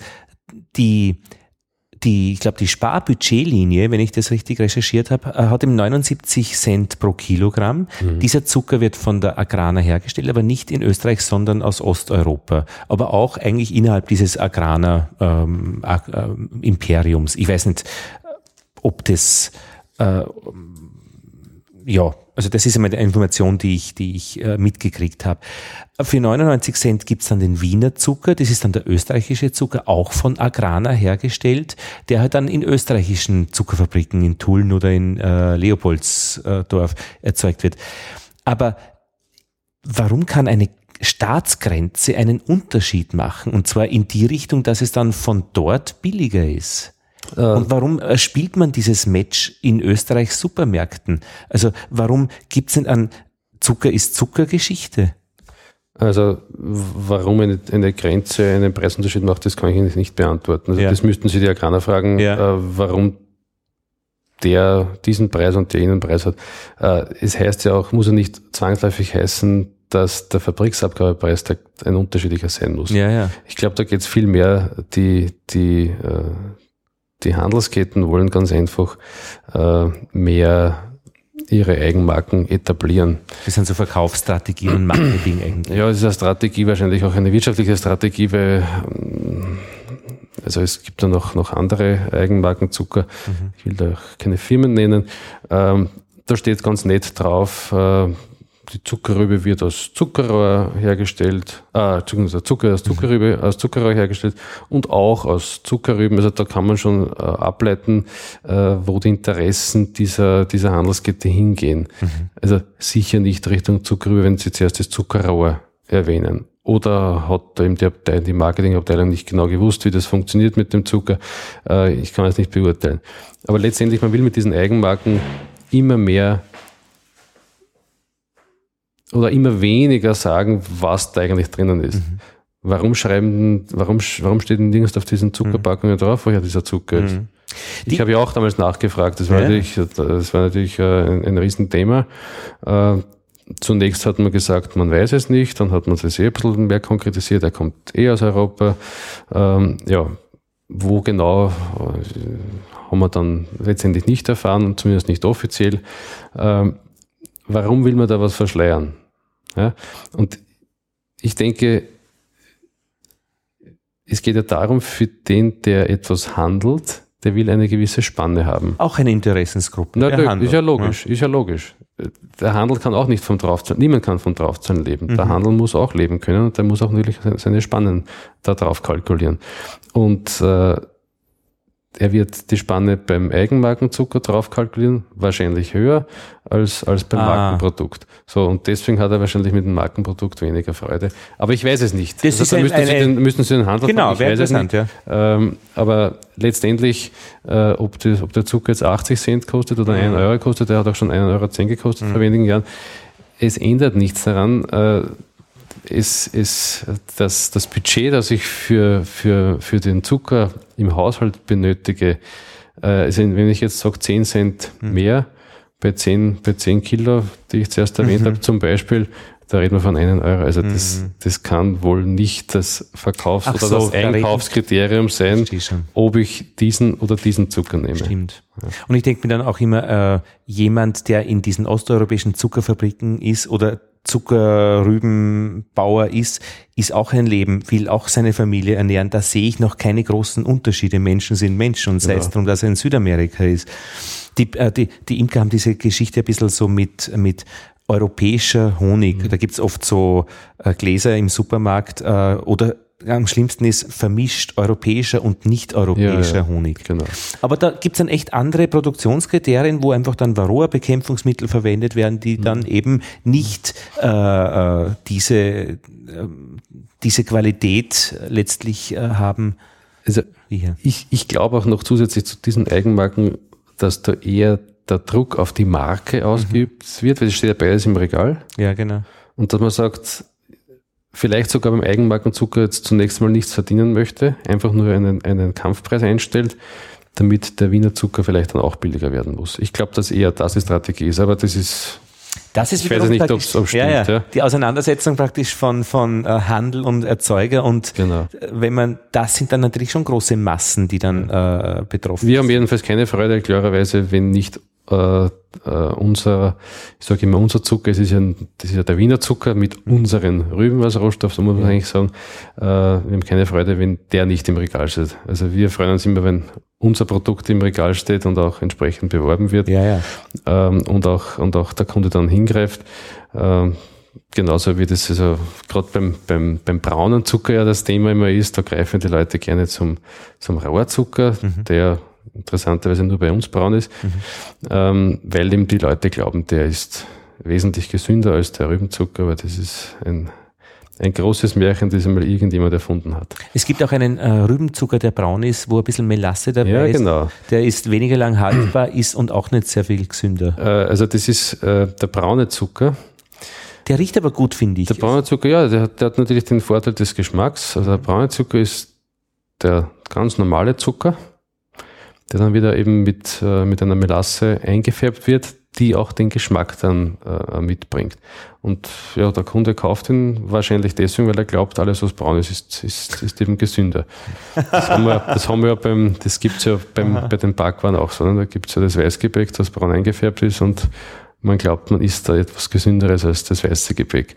Und wahrscheinlich ist es da ähnlich. Mhm. Ja. Ich bin gequält worden in meiner Jugend mit diesen braunen Dingen. ich war aber dann immer bei der Würstelbude und habe mir ja. meine Speise. Interessanterweise in, in, in Brasilien mhm. gibt es den braunen Zucker gar nicht. Mhm. Also da gibt es zwar, der ist vielleicht nicht so 100, so, so ganz rein weiß wie unserer, mhm. ähm, aber, aber das sieht man nur, wenn man unseren auf, daneben hinlegt. Mhm. Aber da gibt es nur den weißen Zucker. Aber äh, ja, für Europa wird er anscheinend halt dann eingefärbt. Beziehungsweise er ist eben dann in der, man kann ihn, es gibt auch bei uns den Gelbzucker zum Beispiel. Mhm. mhm. Den macht der Agrana auch. Mhm. Äh, der wird nicht so stark dann im, im, letzten Produktionsprozess abgeschleudert und hat ihm dann noch ein bisschen die Farbstoffe, die noch außen anhaften, mhm. eben äh, auf dem Zuckerkristall drauf. Mhm. Und der wird zum Beispiel, glaube ich, ganz gerne auch für Lebkuchen mhm. äh, backen dann genommen, weil der eben auch noch einen leichten Eigengeschmack dann, dann mitbringt. Aber sowas ähnliches habe ich, in, hab ich ja. in Brasilien schon gesehen, aber meistens noch, noch in Richtung mehr weiß. Mhm. Aber den braunen Zucker, so wie es ihn bei uns gibt, den habe ich dort noch nicht gesehen. Lebkuchenerzeuger kaufen aber auch gerne Honig. Genau. So genau. Also genau. Ich möchte noch ganz gern äh, über, auf die Überlappung der Interessensgruppen von den Imkern äh, zu den Rübenbauern kommen. Und da sehe ich von meiner Seite aus zwei Sachen. Die eine Sa Sache ist, wir kaufen Zucker oder eben sind vor der Wahl, ähm, Isoglucose, glaube ich, mhm, über diese mhm. Stärke-Schiene mhm, von Mais und Weizen äh, einzukaufen, der billiger ist. Ja. Und da ist immer wieder die Diskussion, dass das nicht so qualitativ hochwertig ist. Ähm, aber da stehen Imker tatsächlich vor der Wahl und äh, Imker, die biologisch produzieren, ähm, kaufen dezidiert Bio-Rübenzucker ein. Ähm, und da gibt's Produzenten in Deutschland auch, die ganz gezielt eben in Bioqualität. Äh, auch in Österreich. Also wir, wir produzieren. Ja, in Österreich, ja, okay. Ja. Ähm, also Deutschland sicher auch, aber wir produzieren auch äh, in Bi Österreich Biozucker. Biozucker, genau. also praktisch unter diesen Auflagen der, der, genau. der biologischen genau. Landwirtschaft. Genau. Okay, das heißt, äh, und das ist dann wirklich spürbar teurer, da kostet dann das Kilo mhm. zwei Euro oder mhm. äh, zweieinhalb oder drei sogar und wird natürlich dann auch den Honigpreis erhöhen. Aber da gibt es eine Überlappung. Wir kaufen Zucker zur Wintereinfütterung, weil wir ja den Bienen den Honig äh, nehmen. Äh, die sagen, ist uns egal, Hauptsache wir, äh, Kohlenhydrat, wir müssen über den Winter kommen, äh, wir können nur Honig machen, äh, Zucker geht auch. Also man nimmt ihnen eh nicht allen Honig, habe ich letztes Mal noch gehört. Also äh, von den Inhaltsstoffen, sie brauchen schon auch was, noch, was im Honig gespeichert ist. Das heißt, da gibt es eine Überlappung und ich glaube, da kommen wir auch gut miteinander aus, weil das Angebot ist da, man kann mhm. wählen. Eine zweite Überlappung gibt's ähm, äh, mit Neonicotinoiden und da kommen wir gar nicht gut miteinander aus, zumindest auf den ersten Blick, mhm. weil nämlich man sehr schnell ähm, da dann sagt äh, oder die Rübenbauern als Gegner hat, die ja Neonicotinoide einsetzen, mhm. äh, um ihre Rüben zu züchten. Mhm. Wie sieht denn die Geschichte von Ihrer Seite aus? Naja, zunächst einmal äh, die Frage Zucker oder Isoglucose für die Fütterung. Ah ja, genau. Da sind wir wieder genau beim selben Thema. Mhm. Ähm, wir haben das Thema ja auch in der, beim, beim, beim Zucker in der Weinwirtschaft, äh, wo ja auch nicht immer österreichischer Zucker verwendet wird, weil eben der ausländische äh, ein wenig günstiger angeboten wird. Da habe ich einmal ein Beispiel durchgerechnet vor zwei Jahren, äh, wie dann noch eine bisschen spürbarere Preisdifferenzierung war da hätte, wenn alles aufgezuckert worden wäre, was man aufzuckern darf, darf ja. äh, dann hätte das einen Kostenvorteil pro Liter Wein von einem Cent gehabt. Mhm. Also wir reden da von, von Dimensionen, die sind vernachlässigbar. Ich kenne mich bei den Imkern ehrlich gestanden nicht aus. Aber wär, Entschuldigung, wäre es dann auch für Sie vernachlässigbar, einfach von, vom Volumen her? Als Rübenbauern hätten Sie da kein Problem mehr, dann sollen Sie den Zucker irgendwo kaufen. Naja, so, so sehe ich, so sehe ich das nicht. Also sind wir wieder in der Frage der Regionalität okay. und der regionalen Wertschöpfung. Warum's, warum muss ich ein Produkt äh, unnötig von A nach B führen, wenn ich es äh, hier vor Ort habe? Aber von der Menge her. Ja, naja, dort Mengen, da Mengen. Ja, ja. macht schon wieder, okay. macht so, dass man sagt, alles ist egal, wo sich was hinentwickelt. Ist es ja auch. Unsere, unsere, unser Haupt, na klar, unsere Position ist natürlich Österreich, mhm. äh, regional einkaufen und regional produzieren. Und da bin ich jetzt eben bei der, beim Thema ähm, Bienenzucker, da ist ganz das Gleiche. Äh, verständlich, wenn jemand, wo billig äh, anders, anderwertig, wo billig Zucker kaufen kann, beziehungsweise äh, das vielleicht auch mit einer günstigeren Isoglucose äh, bewerkstelligen kann. Die Frage ist für mich dann immer nur, welchen Kosten, da bin ich jetzt wieder Konsument, welchen Kostenvorteil habe ich denn dann, wenn dieses, wenn dieser, dieser Rohstoff den er, oder diese Produkt, dieser Produktionsmittel, ähm, wenn er den günstiger kauft, habe ich dann als Konsument auch den Vorteil, dass der Honig billiger wird, wo ich ja vorhin schon gesagt habe, dass ich weiß ja gar nicht, eigentlich egal genau, ist. so ist es. Also man muss es immer, immer insgesamt abwägen. Wenn natürlich ein Imker, ich weiß die Strukturen von den Imkern nicht, äh, im Handel steht und dort vom Handel vielleicht äh, unter einem gewissen Preisdruck steht, mhm dann ist es vielleicht ein bisschen verständlicher, dass er bei der Produktion auch versucht, äh, Kosten einzusparen. Aber ich glaube, auch in diesem Bereich äh, wird sich das wahrscheinlich maximal im Centbereich äh, abspielen, was da an Kostenvorteilen hereingespielt werden kann. Also, aber ich meine, vom, als, vielleicht ist es auch mehr im Hobbybereich dann interessant. Also es gibt ja sehr viele Hobbyimker, ja. weil die müssen dann schon, also keine Ahnung, 15 Kilo wird eingefüttert. Mhm. Wenn der doppelt so teuer, äh, Euro teurer ist, dann sind es pro Volk 15 Euro mehr. Ja, also äh, doppelt, das, doppelt, so teuer kann man sich ehrlich gesagt nicht vorstellen. Okay, aber dann sei es 10 Euro mehr pro Volk. Äh, das muss er schon irgendwie draufrechnen können und er wird es auch tun. Mhm. Aber es wird zumindest immer diskutiert und da gibt's, ist es eher mehr so eine Haltungsfrage. Kaufe ich den billigsten Zucker ja. für meine Bienen ein oder nicht? Genau, das ist, ich glaube, das ist überhaupt diese Mentalität, die wir jetzt ja jahrelang, um nicht zu sagen jahrzehntelang über die Werbung eingebläut bekommen haben, es muss billig sein. Also dieser mhm. Geiz ist geil Mentalität. Ach so, Und ein Schaden ist, von... Das ist, ja, das ist in den Köpfen einfach drinnen, egal in welchem in, bei welchen Egal Produkten. Wo. Hauptsache wenn, aufs Minimum. Scha schauen Sie mal, schauen Sie mal mhm. wenn die Aktionen da, da immer laufen, ich sage immer, nimm drei, zahl zwei und hau eins weg. Mhm. Nee. Also das zieht, eine Aktion zieht, ob ich es brauche oder nicht brauche, ich, die, die, die Leute greifen dorthin. ich kaufe halt immer nur das ein, was ich, was ich benötige und zu dem Zeitpunkt, wenn ich es benötige. Und ich glaube, dass ich insgesamt damit billiger fahre, mhm. ähm, als, als, als halt diejenigen, die diesen Werbungen nachlaufen. Aber das soll sich entscheiden. Ja, ja. Aber trotzdem, die Werbung, glaube ich, hat in den Köpfen etwas bewirkt. Mhm. Es muss immer das Billigste sein. Nicht das Beste, es muss das Billigste sein. Und, und wenn dann noch dazu ein wirtschaftlicher Druck dazu kommt, na dann umso mehr. Durchaus auch verständlich. Aber man muss sich dann am Ende immer fragen, ähm, äh, was hat das wirklich für einen Einfluss auf, mein, auf meinen Produktpreis? Und muss ich auch irgendwo auch die Frage stellen, und was bewirke ich damit eigentlich? Wenn ich sage, ich kaufe nicht mehr ein österreichisches Produkt ein, weil ich wegen ein paar Cent billiger das wo, anderswoher bekomme. Mhm. Äh, aber ja, das ist mhm, das liegt okay. die Entscheidung, die Entscheidung liegt natürlich beim Einzelnen. Äh, wir versuchen natürlich immer wieder und, und äh, durchaus auch in den, in den eigenen Reihen, wir haben ja auch Winzer, die Rübenbauern sind, äh, diesen Gedanken äh, rüberzubringen, dass man auf die Regionalität mehr achten sollte als auf den Preis. Wenn natürlich eine riesen Preisdifferenzierung wäre, äh, ist das natürlich schwer zu argumentieren, aber wir reden ja da wirklich von sehr äh, geringen Preisdifferenzierungen. Gut, das hat das einmal jetzt zu diesem, okay. zu dem Thema Zum der Gedanken. Ja, Neonix, Neonix, das ist, ja. blödes Thema. Das ist, naja, blödes Thema. Es ist ein sehr emotionales Thema. Da gibt's, äh, ja. da haben sich sehr viele Leute als Experten äh, herauskristallisiert.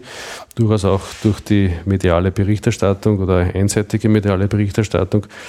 Ähm, ja, ist ein das, klarer Gegner. also Neonix sind ein klarer Gegner, ja, weil auch die natürlich. Biene davon betroffen also, war. Wenn Sie mich so fragen, ich, ich bin auch nicht dafür, dass man die, Neo, dass man die Bienen mit, mit Neonix besprüht. Das wäre so. widersinnig. Ne? Die würden sehr früh sterben, weil so sie sehr es. starkes ähm, Gift sind.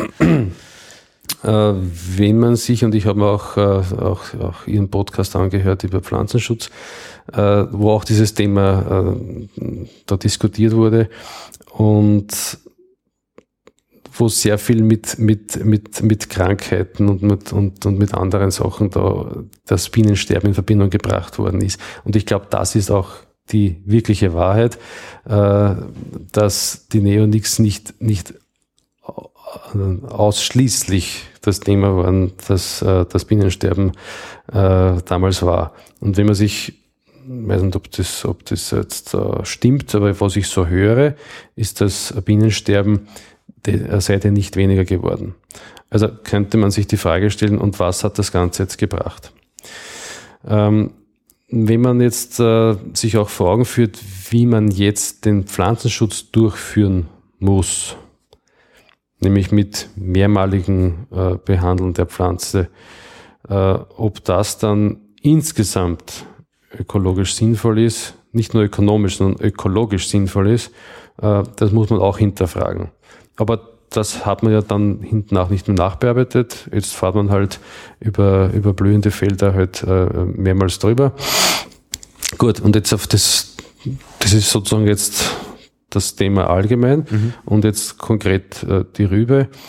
Äh, in der Rübe äh, haben wir die Neonix ja noch in einem sehr, sehr bescheidenen Ausmaß, aber wir haben das einerseits einmal in, der, in unserer Zuckerrübenpillenmasse. Also die, das, das Zuckerrübensaatgut ist ja äh, sehr kantig, sehr unförmig und wird deswegen in eine Pillenmasse eingehüllt. Wie groß ist so ein Samen? Äh, das sind dann so zwei, drei, drei Millimeter ungefähr. Mhm. Also eine Kugel. Also eine Kugel, dann, genau. Okay. Und in dieser Pillenmasse, also über der Außenschicht wird innen, äh, werden dann da auch ganz geringe Mengen Pflanzenschutzmittel eingetragen. Auf den Samen auf direkt Auf den drauf. Samen, damit, wenn der Samen dann aufgeht, mhm. äh, dieser Wirkstoff in die Pflanze hineingeht und eben die ersten Schädigungen abwendet. Also mhm. das sind einerseits bildliche äh, Erkrankungen, die man da in der Jugend, also die praktisch den Aufgang der Rübe äh, nicht ermöglichen würden. Mhm.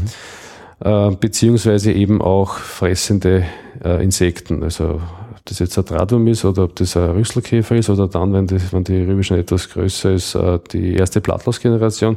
Das wird mit diesem geringen Teil Wirkstoff äh, eben äh, schon einmal appliziert. Das heißt, der Landwirt erspart sich dann in weiterer Folge einen äh, Pflanzenschutzvorgang oder vielleicht mhm. einen zweiten, einen dritten.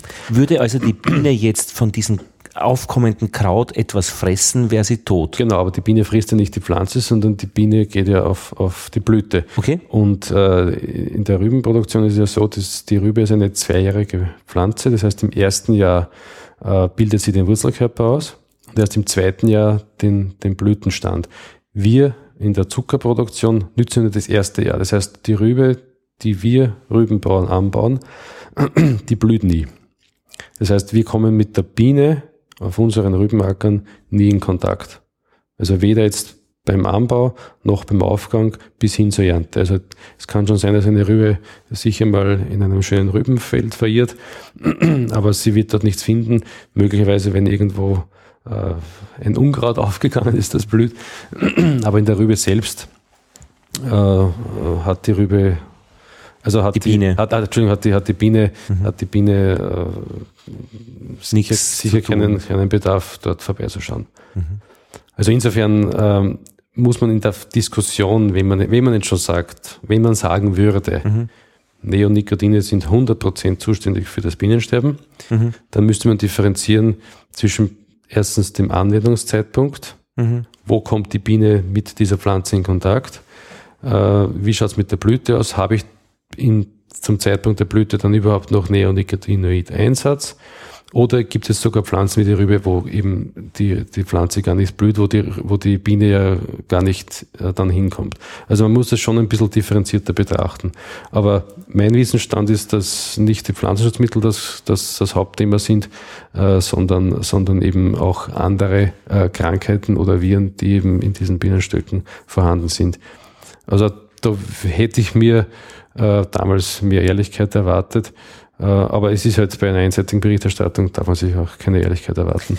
Aber mit viel Sympathie für diese einseitige Berichterstattung, warum glauben Sie, wird so berichtet? Oder was ist da der, der positive Antrieb? Äh, da gibt es Gruppierungen, die dann ganz einfach äh, Kleingeld draus machen. Sei es Spenden oder sei es Zuspruch, mhm. ganz egal. Also da gibt es Organisationen auf der einen Seite und dann gibt es äh, politische Bewegungen. Mhm. So.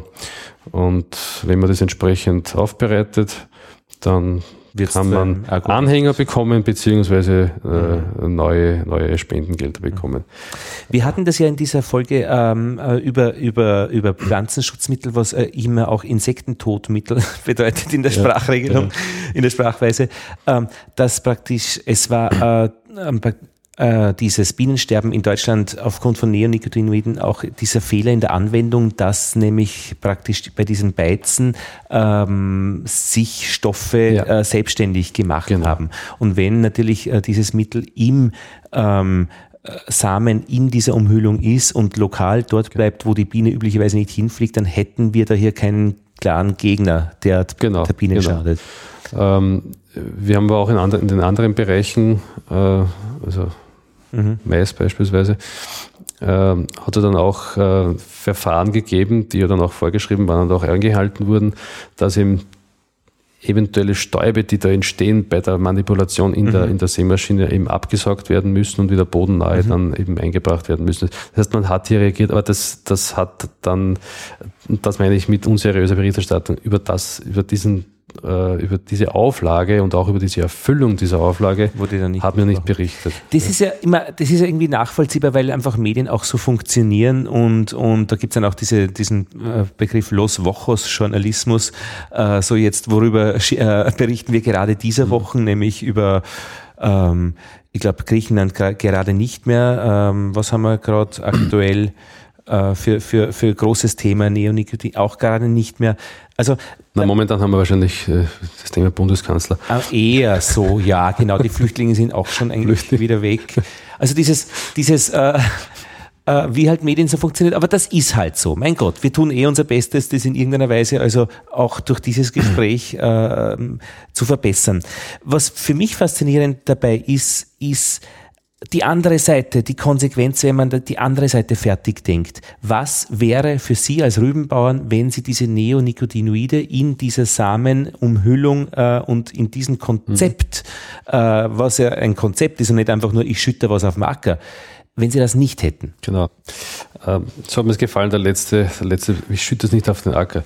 Niemand, das können Sie mir glauben, Niemand äh, macht Pflanzenschutz, weil es lustig ist oder investiert mehr in Pflanzenschutz, als es notwendig ist. Die Produkte sind enorm teuer, die werden jährlich teurer.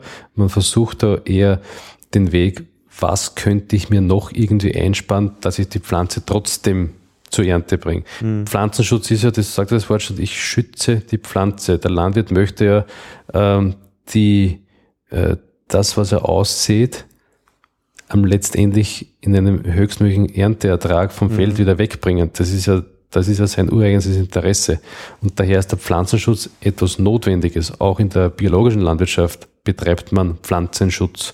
Äh, jeder, der glaubt, äh, dass beispielsweise eine, eine, eine Biorübe ohne Pflanzenschutz durchkommt, äh, der irrt. Ja? Man muss halt dann, man kann halt nur die, Erlaubte Mittel. die erlaubten Mittel verwenden. Aber in der Pflanz, erlaubten Weise. Aber Pflanzenschutz äh, äh, ist notwendig und, und den kann ich mechanisch machen, den kann ich chemisch machen. Manche Bereiche kann man eben nur chemisch machen. Ähm, und da ist mir dann die Frage, ist es ein, ein, ein synthetischer Wirkstoff oder ist es ein natürlicher Wirkstoff? Mhm. Das, das ist, das ist die, die Frage. Gut, aber jetzt, was war noch die Frage? Der, aber die Konsequenz wäre, wenn man. Ja, genau, was, was wäre, wenn, wenn nicht? Ja. Naja, wenn, wenn wir das nicht hätten in der, in der, in der Pillenmasse, dann hätten wir erstens einmal beim, beim Aufgang schon mal sehr viele Risikofaktoren. Äh, bis hin dazu, dass eben die, der Rüsselkäfer zum Beispiel, äh, der ist relativ gefräßig, also der kommt dann, wenn die Rübe gerade aufgegangen ist, vielleicht das erste Laubblatt hat, also das hat dann einige Zentimeter. Äh, wenn man da äh, fleißige Rüsselkäfer hat, sind die, es ist so ein Rübenfeld in, in einem Tag kahl gefressen. Mhm. Ähm, durch diesen Wirkstoff also man sieht ja an der, an, der, an der geringen Konzentration, also wenn wir einen starken Rüsselkäferbefall haben, äh, werden wir dem trotzdem nicht her, obwohl wir diesen geringen Teil Wirkstoff drinnen haben. Mhm. Äh, wenn das nur ein Teil ist, äh, manche bauen ihm dann die Randreihen äh, etwas dichter an, damit dort mal mehr gefressen wird. Und man hofft halt, dass damit der, der Rüsselkäfer relativ rasch äh, zum Fressen aufhört. Mhm. Aber wenn dann die zweite Welle kommt und da drüber geht, äh, nützt das oft auch nichts mehr. Aber es auch ist diese Verbindung noch zu den Vorjahren, äh, ja. vor der Fruchtfolge her, gibt es genau. äh, auch Verbindungen? Ja, sie ist, im Regelfall ist es dort, wo am Nachbarfeld die Zuckerrübe war, hat man, hat genau. man eher dann mhm.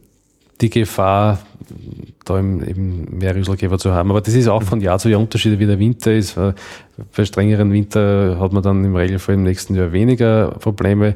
Bei den milden Winter, die wir jetzt haben, ist es halt ein bisschen schwieriger. Da gibt es dann die Berater, die in den, den Bauern helfen. Genau, genau. Und äh, wenn wir jetzt diesen Wirkstoff nicht mehr haben, gut, dann kann man nur hoffen, dass die Rübe halt aufgeht und dass im, im Boden nichts passiert. Äh, und wenn dann wirklich etwas, äh, etwas kommt, dass man halt dann eine zusätzliche äh, Behandlungsmaßnahme setzen muss und wieder hoffen muss, dass es dann bei einem Wirkstoff gibt, äh, der für dieses Produkt zugelassen ist und auch für dieses, für diese, für diese, für dieses Insekt zugelassen ist. Mhm.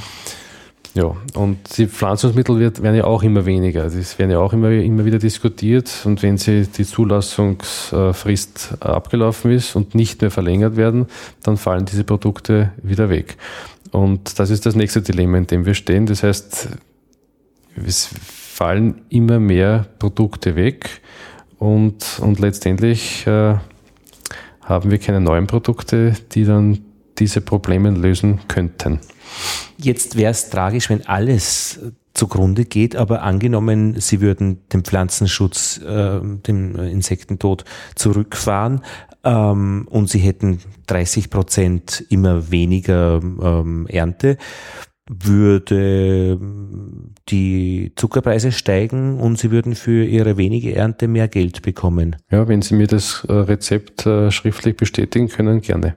Und warum? Was spricht dagegen? Ja, das wird nicht spielen. Weil? Äh, naja, weil dann haben wir ja noch andere Regionen auf der Welt, die Pflanzenschutz ja betreiben dürfen, durchaus noch mit Mitteln, die es bei uns schon in Europa schon lange nicht mehr gibt. Okay. Äh, und mit denen stehen wir dann im Regal. Und, und, und, und das ist genau das Problem. Wir haben, wir haben nicht das gleiche Werkzeug mhm. zur Verfügung. Und wir müssen aber dann mit unserem Produkt, unabhängig wie das hergestellt wird, im Regal konkurrieren, mhm. beziehungsweise beim Großhändler oder beim Großverbraucher konkurrieren. Das war mein Versuch eins. Versuch zwei. vielleicht ein bisschen weniger Monokultur. Welche Monokultur meinen Sie?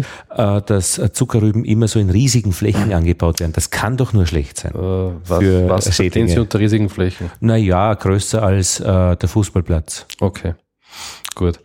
Äh, waren Sie schon einmal irgendwo anders auf der, auf der Welt als in Europa unterwegs? Äh, ja, ja. da gibt es sehr große Weizen. In Frankreich zum Beispiel gibt es sehr große Weizenfelder, habe ich gesehen. Ja. Und halt in Amerika, wo es halt einfach über hunderte Kilometer geht. Genau. Also wenn wir von Monokulturen sprechen, äh, dann würde ich Ihnen empfehlen, schauen Sie mal nach Brasilien, mhm. äh, dort wo wirklich die Produktion intensiv ist, im äh, Staat Sao Paulo. Und fahren Sie dort einmal einen Tag in irgendeine Richtung. Dort werden Sie wahrscheinlich an dem Tag nichts anderes entdecken als Zuckerer. Mhm. Das ist eine Monokultur. Gut, aber dann sind die noch viel schlimmer als wir. Und warum machen Nein, ich, ich will nur, nur erklären, was, was, eine Monokultur, was eine Monokultur ist. ist. Und mhm. äh, wir in, in, Europa und bleiben jetzt in, in, Österreich, wo wir noch dazu relativ klein strukturiert sind im Vergleich zu Europa, ähm, wir haben natürlich äh, am Acker eine Kultur, weil wie sollen wir, wie sollen wir auf einem Acker äh, Zuckerrüben, Weizen, Sonnenblumen, Sojabohnen, Kartoffeln anbauen? Das funktioniert. Ich kann das nur in einem geschlossenen ähm, Anbau äh, machen. Ähm, und die Schlaggrößen sind sehr unterschiedlich. Da gibt es sicherlich äh, äh, einige Betriebe, die größere Flächen haben, aber im Regelfall reden wir davon äh, ein, bis, ein bis fünf Hektar. Da ist man schon zufrieden. Wenn man einen Schlag zehn Hektar hat, ist das schon ganz was Schönes. Mhm. Äh, und Sie brauchen ja nur mal schauen, fahren Sie jetzt äh, hinaus in die Felder, Sie werden sehr viele Farben entdecken. Und überall, wo ich viele Farben entdecken kann, äh, würde ich einmal ausschließen, dass wir hier von Monokulturen mhm. sprechen. Also wir haben eine sehr vielfältige äh, Landwirtschaft und alleine aus, wieder aus der Fruchtfolge am Betrieb kann ich, können wir gar nicht von Monokulturen sprechen, äh, wenn ich nur 15 bis 20 Prozent meiner Fläche mit Rübe äh, anbaue und nicht einmal das auf einem Feld, sondern auf mehreren Feldern mache. Also das heißt, von Monokultur sind wir da sehr, mhm. sehr, sehr, sehr weit mhm. entfernt. Also mhm. äh, gibt in Österreich nicht und gibt es in Europa nicht. Also es gibt bei uns diese Fruchtfolgen und der diese unterschiedliche, unterschiedlichen Farben im, im, im Landschaftsbild. Und überall, wo Sie verschiedene Farben sehen, glaube ich, sind wir am richtigen Weg und nicht in der Monokultur. Monokultur ist ja auch ein echt übler Begriff, äh, wenn man den einmal gegen sich hat. Also die, die. Nein, man muss es nur erklären. Eh, eh, aber, aber rein der Begriff, der ist schon echt negativ. Ja, also diesen ja. Vorwurf Monokultur, der ist immer, der zieht, der tut immer echt weh. Also da bin ich also jetzt, wenn ich jetzt im, im Privatbereich äh, mir das anschaue, dann hat jeder zu Hause eine Monokultur, weil jeder wird einen Rasen zu Hause haben. Mhm. Das ist auch eine Monokultur, mhm. wenn man das so möchte. Und das wird, wird aber niemand so, so, so empfinden, dass er eigentlich eine Monokultur Rasen da jetzt hat. Durchaus mit Unkraut versehen, aber, aber mhm. äh, ich meine, die, die Apfelsafterzeuger haben irgendwie echt einen Schachzug gemacht, die, äh, naturtrüb. Die haben es mhm. geschafft, mhm. dieses Wort trüb, was echt mies ist beim Verkaufen. Mhm. Ich hatte mal einen trüben Honig, weil ich die Pollen drinnen lassen habe beim Schleudern. Anfängerfehler. Und ich habe echt Schwierigkeiten, wie soll ich den schön reden? Und die Apfelsaft, die haben das geschafft mit naturtrüben Apfelsaft. Also Monokultur ist einfach ein Schlagwort, das möchte man echt nicht mhm. gegen sich mhm. haben. Und da müssen einige Bretter gebohrt werden, um das zu erklären, ja. äh, was da eigentlich damit verbunden ist. Und das geht nicht in einem geschwinden Satz. Aber ein geschwindes Wort, Monokultur, ist natürlich äh, schnell gesagt. Ist schnell gesagt. Äh, noch einen Punkt anzusprechen, die äh, amerikanische Zuckerrübe, die natürlich dann auch ein anderes Konzept hat, mit diesen großen Flächen äh, dann auch umzugehen, weil wenn da ein Schädling ist, dann ist es sehr viel weniger lustig, mhm. wie wenn bei uns halt irgendwo äh, was passiert. Und die haben ja diese transgene Zuckerrübe, die dann äh, mit äh, Monsanto zusammenspielt, da hat sich ein, ein, ein, ein Samenproduzent zusammengeschlossen mit Monsanto und man hat praktisch ähm, die ein Saatgut erzeugt oder eine Zuckerrübe erzeugt, die durch Glyphosat nicht geschädigt werden kann, weil sie ein bestimmtes Enzym des Glyphosat angreift und da wird dann der Stoffwechsel unterbrochen durch ein andersartiges, genauso gut funktionierendes äh, Enzym ersetzt, das von einer Bakterie produziert wird und deren Fertigkeiten im Sinn von DNA wurden dieser Zuckerrübe eingepflanzt. Mhm. Also ein gesamtes Konzept ähm, von, von äh, einer Frucht mit dem Insektenvernichtungsmittel, Pflanzenschutzmittel und da, äh, das war eben nur mit dieser genetischen ähm, äh, Technik möglich, äh, wo man eben dann sagt, wo, das war halt dann eine schnellere Zucht, äh, dass sie das mal hinkriegt. Gut, muss ich gleich ein bisschen korrigierend eingreifen. Das habe ich also, geredet. Also Glyphosat ist also kein äh, Insektenvernichter, sondern das ist ein, ein Herbizid, also gegen Unkräuter. Ach, ja. Richtig, ich war noch im alten Thema mit ja, dem Begriff. Darum, darum okay. ich gleich ja, ist richtig, danke. Dankeschön, ich finde das auch wirklich wichtig. Ja. Also Glyph äh, da geht es ja. jetzt um äh, den Schutz vor Unkräutern. Unkraut, genau. Mhm.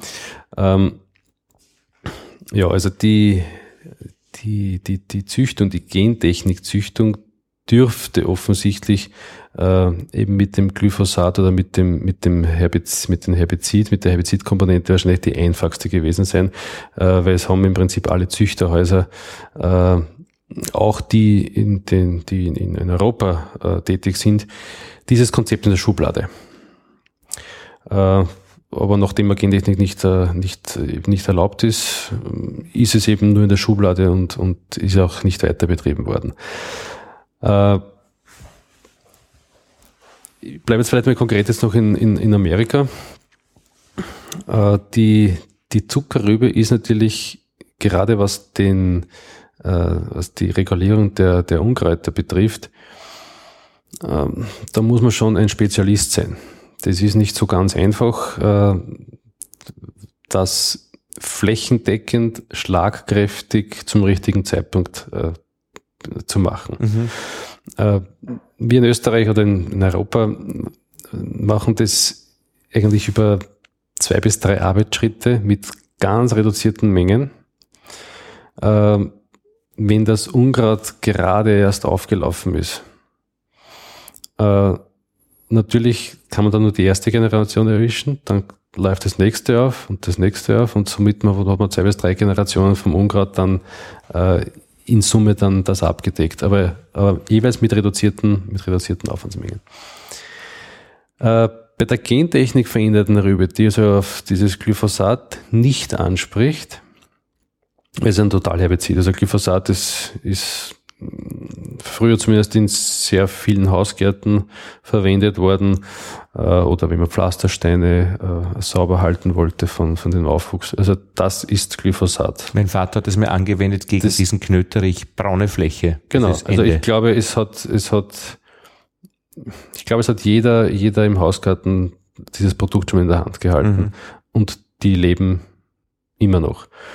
Ähm, aber das ist nur ein anderes Thema. Ach so, ähm, und, äh, okay. Die, das ist ja auch noch ein heißes Thema, gerade mit, mit Zulassung genau, krebserregend. Genau, genau. Aber genau. darüber wollen wir jetzt gar nicht. Na, brauchen wir uns nicht vertiefen, das machen eh andere. Ja.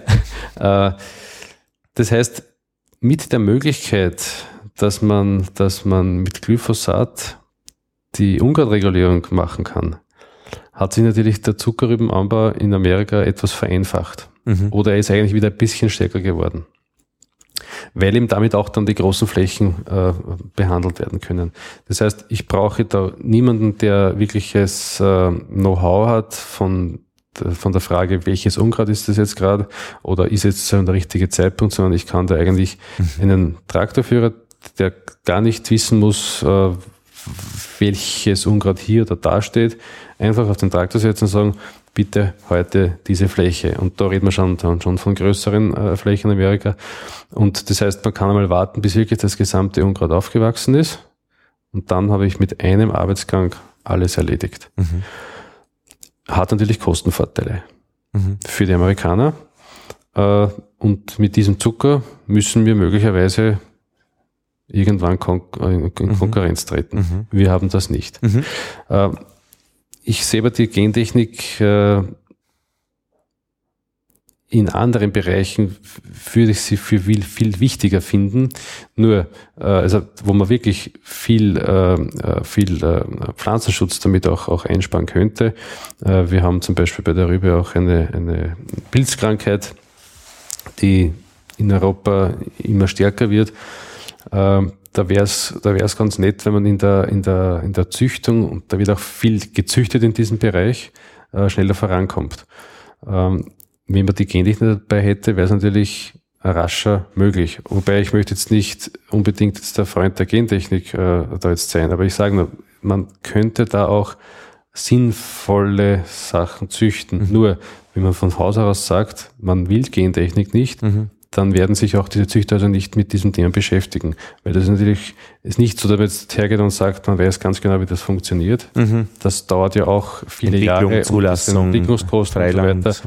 Aber das Thema haben wir uns jetzt, in, jetzt ohnehin nicht. Also wenn wir mal von Gentechnik reden, weltweit, dann reden wir eigentlich immer von dieser äh, Glyphosat-Geschichte, wo so, also man sagt auch Roundup Ready rüber dazu. Also Roundup ist das Produkt, genau. wo es Glyphosat ist.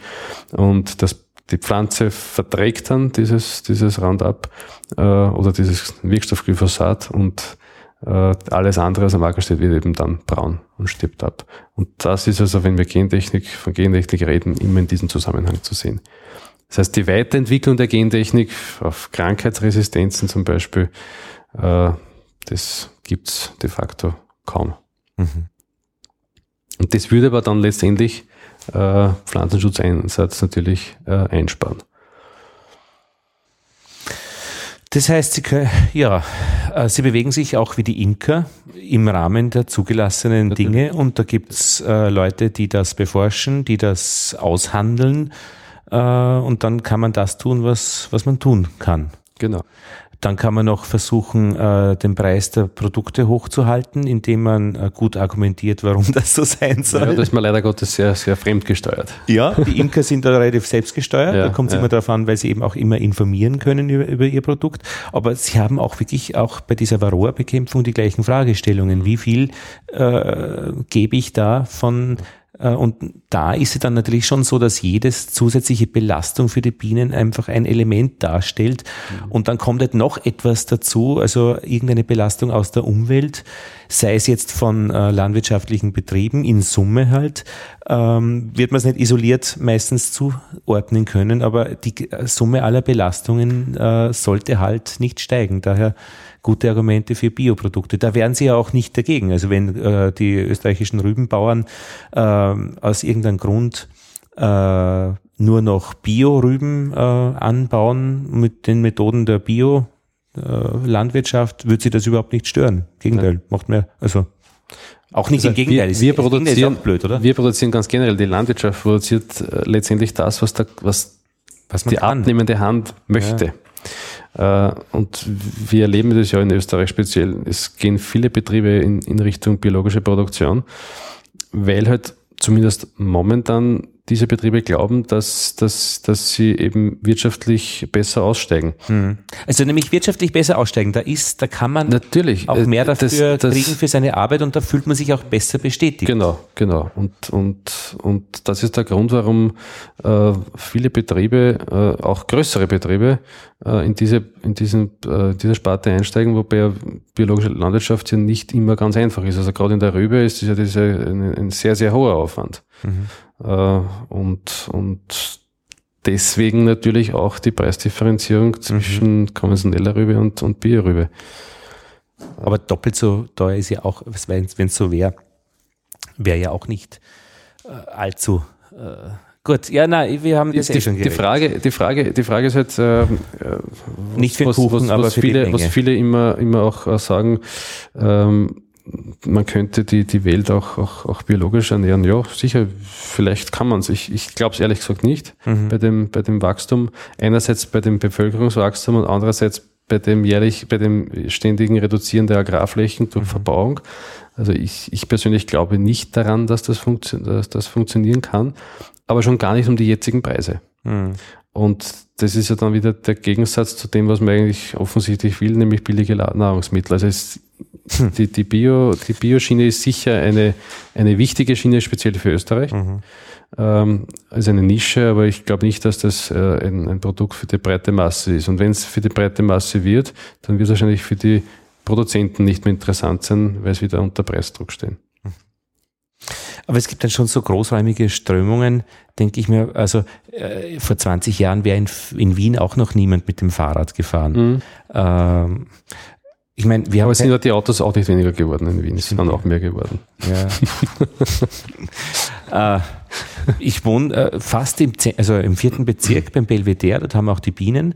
Äh, wir haben kein Auto, aber das Geld, Geld geht halt in die Wohnung rein. Mhm. Ähm, auf der anderen Seite sind wir damit auch keine Schall- und, und Schadstoffemittenten. Mhm. Auf der anderen Seite fördern wir damit keine Arbeitsplätze in der Autoindustrie. Auf der anderen Seite ähm, äh, fördere ich da, da den Angestellten, der bei Car2Go das Auto pflegt, wenn ich mir eins brauche. Also es ist ja alles nicht isoliert zu betrachten. Genau. Das finde ich einerseits äh, sehr schrecklich, aber andererseits auch sehr schön. Genau, ja. ja, gut. Herr Schöberl, haben wir über etwas nicht gesprochen, wo Sie sagen, das ist aber jetzt, äh, da kommt er extra? Hm. Na, ich glaube, wir haben da ziemlich, ziemlich das, also das Feld ist natürlich sehr breit, aber ich glaube, wir haben die wirklich die, die wichtigsten Kernelemente herausgearbeitet, ja.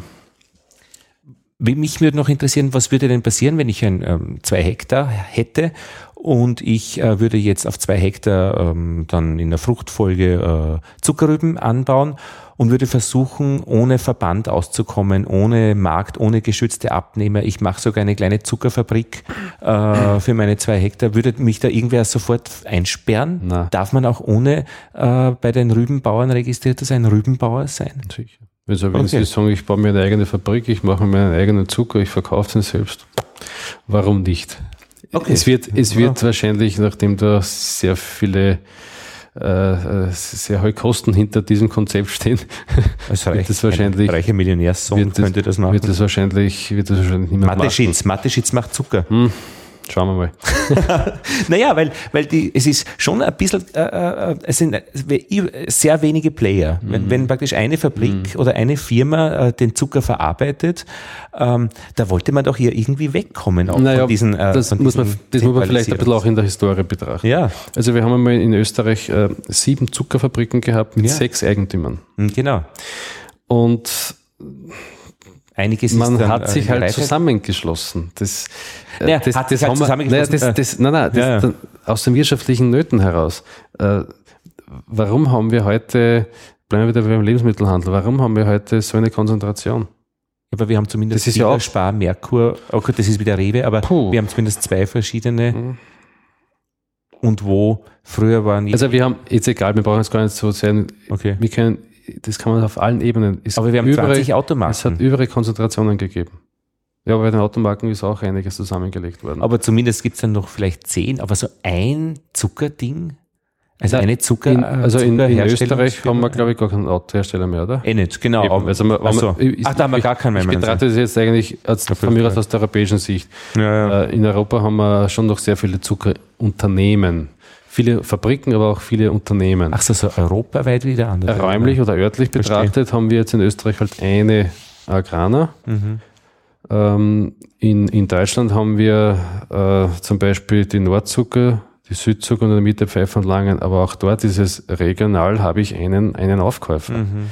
Äh, ich, wenn ich jetzt in Bayern sitze, kann ich nicht sagen, ich möchte, ich sagen kann ich schon, ich mhm. möchte meine Rüben bei der Nordzucker absetzen Hätte wenig Sinn, ja, weil das, das, das, da muss ich so viele Transportkilometer zurücklegen. Mhm. Äh, das, das hat, also man hat regional, hat man überall seinen, also aus der bäuerlichen Sicht, einen Monopolisten gegenüber.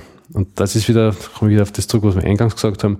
Und darum ist es wichtig, dass man auch die Rohstoffseite bündelt, damit man halbwegs auf Augenhöhe mit den Monopolisten äh, sprechen kann. Also man braucht, man braucht diese Einheit ganz einfach. Aber hätten Sie nicht gern einen zweiten, ähm, äh, der Ihnen vielleicht ein bisschen mehr gibt, als wie den einen Monopolisten? Äh, naja, wenn, wenn äh, also ich sage, es wäre sicher eine komfortable Situation, wenn die zwei Zuckerfabriken zwei Eigentümern gehören würden. Das würde sicher mhm das eine oder andere in der Kondition einmal verbessern.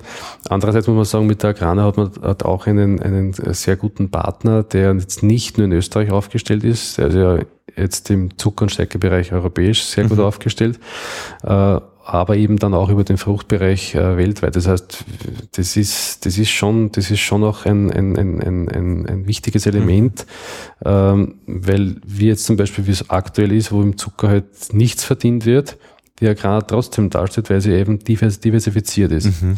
Und äh, wenn ich jetzt wieder zurückkomme auf das, was ich vorhin gesagt habe, mhm. wenn ich sage, jede Fabrik ein eigener Eigentümer, wäre vielleicht schön, ja, weil es dort und da mal was besser sein könnte. Mhm. Aber es könnte durchaus auch passieren, dass dann eine, ein Unternehmen dann unter Druck kommt mhm. und wegfällt. Mhm. Also nachhaltiger ist es, wenn man, wenn man äh, ein Unternehmen vis-à-vis -vis hat, das gut aufgestellt ist. Mhm. Wichtig ist aber, dass man, wenn man so ein potentes Unternehmen hat, dass man eben auf Augenhöhe miteinander reden kann. Und deswegen glauben wir auch, dass wir über unsere Beteiligung mhm. äh, da eben den Fuß in der Tür haben, mhm. dass man hier eben auch auf Augenhöhe reden mhm. kann. Und da, das, das sehen wir als, als unseren großen Vorteil. Und das ist, glaube ich, wichtiger, als wenn man jetzt einen zweiten Aufkäufer in Österreich hätte. Und der Weltmarktpreis ja eigentlich das größere Diktat ist so von Zucker. Und also unser, unser künftiges, mhm. unsere künftige Preissituation in Europa wird, wird wird sich natürlich mehr vom Weltmarkt äh, ableiten. Mhm. Also das heißt also Weltmarkt plus, plus Transport wird in, in etwa dann der Preis in Europa sein. Oder eben mehr. Äh, aber darunter, darunter dürfte es eigentlich nicht sein. Und jetzt ist es ja bei den Bienen so, egal was man macht, Hauptsache die Königin bleibt irgendwie am Leben und sie hat die Möglichkeit, äh, befruchtete Eier zu legen. Wenn sich dann nach 2017 ähm, das wieder zwei Jahre, drei Jahre später wieder gesetzt hat, äh, werden sie schon weitermachen mit dem Zuckerrübenanbau. Ja, wir werden nicht nur dann weitermachen, wir werden bis dorthin versuchen weiterzumachen, klarerweise. Mhm. Also äh, wir, wir, wir gehen schon jetzt davon aus, dass äh, dieser, dieser Wettbewerbsdruck der jetzt innereuropäisch aufgebaut worden ist, äh, auf keinen Fall besser wird mhm. in den nächsten, weiß ich nicht, zwei Jahren, drei Jahren. Äh, aber es wird dann irgendwann wieder Vernunft einkehren. Davon, davon gehen wir aus. Ähm, weil ganz einfach, und das ist wieder die Stärke der, der, der Landwirtschaft, der, der Rübenbauer, habe ich ja zuerst gesagt, ist ja nicht nur Rübenbauer, der macht ja andere Bereiche in seinem, in seinem Betrieb ja auch, mhm. also andere Kulturen. Das heißt, wenn sich die Rübe aufgrund dieses Preisdrucks äh, nicht mehr so rechnet, wird er Flächen reduzieren. Und wenn das dann europäisch so ist, dass die Preise wegen dieses künstlichen Preiskampfs so weit unten sind, dass die Landwirte für die Rübe keinen Preis mehr bekommen, der die Kosten abdeckt, dann werden die Flächen reduzieren. Das heißt, dann wird, der, weil ich ja nicht gebunden bin an die Produktion mhm. als, als, als Rübenbauer, das heißt, hier wird dann relativ rasch äh, ein, ein Umdenken kommen, wenn die Flächen nicht mehr angebaut werden und der Rohstoff nicht mehr geliefert wird. Weil, der, weil die Zuckerfabrik, die kann nur äh, Rübe verarbeiten und Zucker machen. Mhm. Der Landwirt, der kann Rübe anbauen, der kann Weizen anbauen, Mais, Kartoffel, was auch immer. Ähm, das heißt, der kann, der kann hier relativ rasch reagieren. Das heißt, er entscheidet im Prinzip jedes Jahr, mhm. Äh, was er im nächsten Jahr anbauen wird. Und das unterscheidet uns jetzt auch wieder jetzt zu den, zu den Zuckerrohrländern. Das Zuckerrohr ist ja eine mehrjährige Kultur. Das heißt, ich entscheide mich heute mhm. für die nächsten fünf bis sieben Jahre, was ich auf diesem, auf diesem großen Feld mache. Mhm. Äh, oder auch im Milchbereich. Ich habe einen Stall, ich habe Kühe. Ich kann natürlich ein bisschen die Menge reduzieren mhm. oder aufstocken, aber den Stall habe ich und mhm. den muss ich ja auch wieder irgendwie refinanzieren. Äh, Ackerbau kann ich relativ, mhm. relativ rasch reagieren, wenn die Rahmenbedingungen irgendwo äh, nicht so passen. Wir hoffen natürlich, dass die Rahmenbedingungen passen und tun und alles, dass wir natürlich, das so dass wir natürlich das machen, was wir bisher gemacht haben. Wir haben auch schon in der Vergangenheit äh, versucht, eben effizienter zu werden. Es ist äh, die Zuckerfabrik Hohenau geschlossen worden 2006. Ähm, und, und seither haben wir mit den verbleibenden Fabriken, es hat sich also auf die Landwirtschaft nicht negativ ausgewirkt. Es sind die gleichen Rübenbauern damals mhm. dann gewesen, wie als noch drei Fabriken waren. Und auch die Anbauregionen haben sich nicht verändert. Äh, aber die Agraner hat natürlich jetzt effizientere Fabriken, weil sie mit einer längeren Kampagndauer die ihre Fixkosten eben besser im Griff hat, als das die europäischen Kollegen jetzt noch haben. Also die europäischen Kollegen wollen jetzt von durchschnittlich 100 Kampagnentage Richtung 120 gehen. Wir sind in Österreich schon durchschnittlich der letzten Jahre bei 130 Tagen gewesen. Also wir haben da schon sehr viel, äh, sehr viel gemeinsam gemacht. Mehr ist besser. Wir sind, genau, genau. Also wir sind, wir, wir brauchen uns jetzt, was das anlangt, nicht, nicht fürchten. Wir sind gut aufgestellt. Wir haben die letzten Jahre nicht geschlafen. Wir haben da sehr viel weiterentwickelt. Warum ist eine längere Kampagnendauer besser? Äh, weil ich die Fixkosten auf, auf, äh, auf, auf, auf, auf mehr Tage aufteilen kann oder auf mehr Menge aufteilen kann. Mehr, mehr Kampagnentage heißt, heißt mehr, mehr, Verarbeitung mehr pro Verarbeitungsstandort und folgedessen äh, habe ich dann natürlich eine, eine günstigere Kostenstruktur. Das hat mich schon immer fasziniert, äh, äh, diese, diese großen Halten von, von Lagerplätzen, wenn man mit der Eisenbahn fährt. Äh, genau. Fährt. Das ist unser nächster Vorteil. Wir haben ja diese Rübenlagerplätze. Ja. Das ist ja ähm, sehr, sehr selten in Europa. Die meisten Landwirte in Europa lagern ja ihre Rüben direkt am Feld, in so kleineren mhm. äh, Rübenmitten. Die müssen sie dann abdecken mit Vlies und vor Frost zu schützen und so weiter. Aber die haben die 120 und 130 Kampagnentage noch nicht erlebt mit Frosteinwirkung und so weiter. Bei uns ist es so, wir, und vor allem dann die Frage, wie, wie kriege ich es vom Acker wieder weg? Die ganze Logik. Wir haben ja das auf unseren Rübenlagerplätzen, die sind befestigt. Mhm. Genau. Äh, da liegen sehr, sehr viele Rüben. Die brauchen wir nicht abdecken, weil wir decken unsere Rüben mit, mit Rüben, Rüben, ab. ab ja, ja. Genau. Und wenn da wirklich mal eine Frosteinwirkung wäre, dann nimmt man halt die, die äußere Schicht weg mhm. und, und, bringt sie zur Verarbeitung. Ah, verstehe. Äh, aber meistens ist durch die Eigenwärme da kaum, kaum, ein, äh, kaum, kaum ein Problem. Vor allem bei den Wintern, die wir jetzt haben, muss man mhm. auch dazu sagen. Mhm. Aber auch bei strenger Frosteinwirkung ist das im Regelfall äh, kein Problem. Und der Vorteil ist, ich kann bei jedem Wetter von dort die Rüben wieder in die Fabrik bringen. Also nachdem wir ja da die, die Rübenplätze sehr viel mit Bahnanschluss haben, mhm. äh, da ist es sowieso egal, wie die Witterung ist. Mhm. Äh, weil sonst, wenn Eis und Schnee ist, ist natürlich der LKW vielleicht auch ein bisschen in der Schwierigkeit. Mhm. Aber, aber, aber man, kann, aber man kann immer schön ausweichen, weil man sehr viele Plätze hat, die eben Bahnanschluss haben mhm. und eben über den äh, umweltfreundlichen Weg der, der, des Bahntransports eben abgewickelt werden. Mhm. Also insgesamt würde ich sagen, unser Konzept ist in Österreich ähm, sehr gut entstanden oder sehr gut weiterentwickelt worden. Also mhm. da brauchen wir es jetzt für die Zukunft gut äh, nicht, fürchten, nicht fürchten, das haben wir gut optimiert.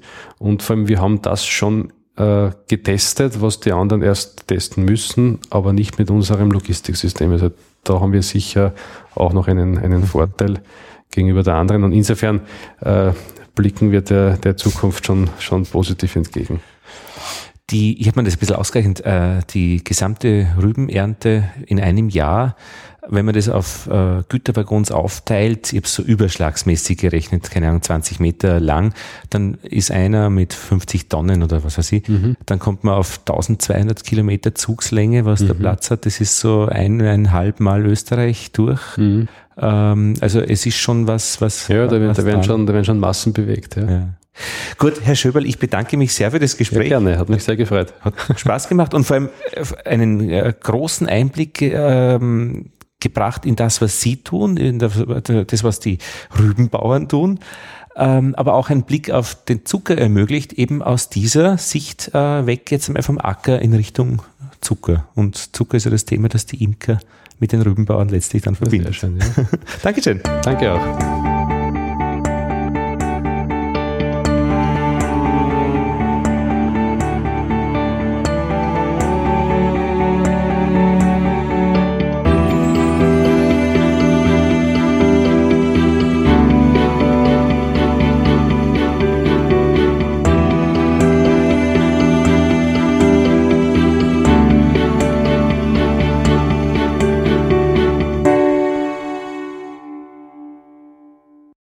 Johann Mariat Die Geschichte der Zuckerproduktion in Österreich.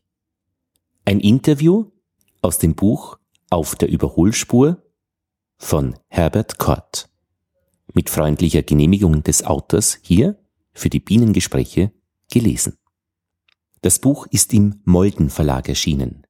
Auf der Überholspur. Zeitzeugen sprechen über das goldene Zeitalter der österreichischen Wirtschaft, vom Staatsvertrag bis heute. Herbert Kort, 60 Jahre Wirtschaftsgeschichte aus erster Hand. Johann Marihat ist ein österreichischer Manager und Vorstandsvorsitzender der Agrana Beteiligungsaktiengesellschaft. Kurz zu seiner Person. Ja, aus seinem Wikipedia-Eintrag Johann Marihat. Er ist 1950 in Eckenburg in Niederösterreich geboren, Johann Marihat besuchte das Bundesgymnasium Horn, wo er 1969 maturierte. Dann begann er sein Studium der technischen Chemie, Fachrichtung Biotechnologie an der TU Wien, das er 1975 mit dem akademischen Grad Diplom-Ingenieur abschloss.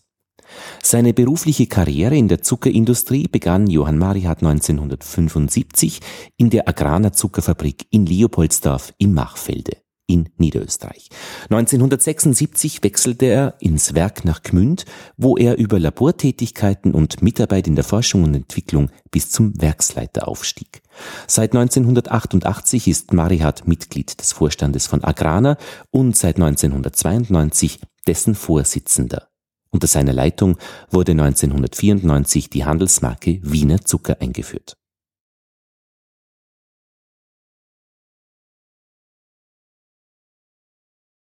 Johann Marihat Geschichte der Zuckerproduktion in Österreich Die ältesten Rübenzuckerfabriken stammen aus 1802.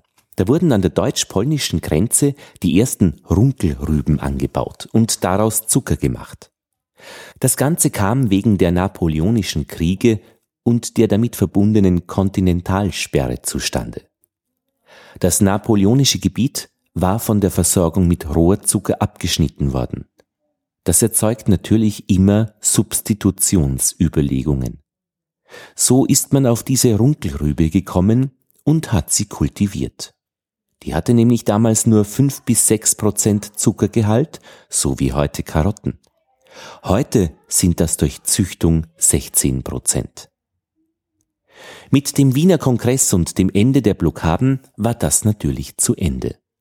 Aber auf den Gründen der Esterhasis und Schwarzenbergs hat man Spezialkulturen gemacht, auch Mais. Auf diesen Domänen hat man weiter Zuckerrüben angebaut.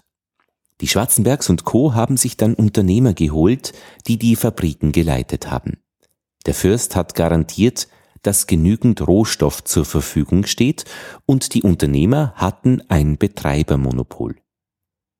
Es gab in Wiener Neustadt am Ende des 18. Jahrhunderts eine Raffination. Rohrzucker wurde importiert und zu Kristallzucker raffiniert. Da kam ein bayerischer Techniker um etwa 1845 und hat 1851 die Zuckerfabrik Atsch in Ungarn gegründet. Das war die Patzenhofische auf dem Gelände der Esterhasis. Um 1913 gab es 250 Zuckerfabriken auf dem Gebiet der Habsburger Monarchie. Davon mehr als 200 nicht im heutigen Österreich. Das war böhmische, mährische, ungarische Technologie. Damals stand Österreich-Ungarn für ungefähr 10 Prozent der Weltzuckerproduktion. In der Nazizeit wurden jüdische Zuckerbetriebe wie jene von Strakosch enteignet. Nach 1945 gab es sieben Zuckerfabriken in Österreich. Zwei gehörten den Patzenhofers, zwei den Familien Strakosch und Schöller und eine Reifeisen.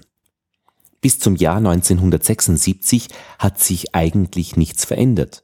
1976 wurde einvernehmlich Dürnkrut geschlossen. 1982 sind die Patzenhofes wirtschaftlich zugrunde gegangen. Das war die Zeit, als man sich in der europäischen Landwirtschaft vom Importeur zum Überschussproduzenten entwickelt hat. Zuerst ging es um die Bereitstellung von genügend Nahrungsmitteln, dann entstanden die Getreideberge und Milchseen, dadurch kam der Rationalisierungsdruck. Die Idee zur Agrarnergründung hatte zwei Wurzeln. Neben dem Erwerb der Siegendorfer Zuckerfabrik war es der Erwerb der Schöllerbank, jeweils durch Reifeisen. Damit hatte Reifeisen eine Beteiligung an der Strakosch Leopoldsdorfer Zuckerfabrik. Das war Mitte der 1980er Jahre. Dadurch war die Aufteilung durchgerechnet plötzlich so 60 Prozent Reifeisen und 40 Prozent Strakosch. Zölle im Stärkebereich.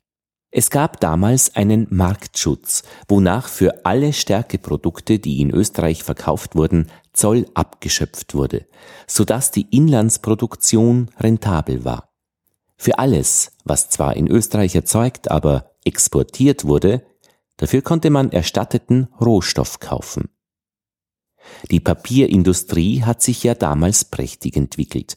Die konnten damals zollfrei Papier in die EWG exportieren in die Europäische Wirtschaftsgemeinschaft und den Stärke-Rohstoff aus der EWG holen.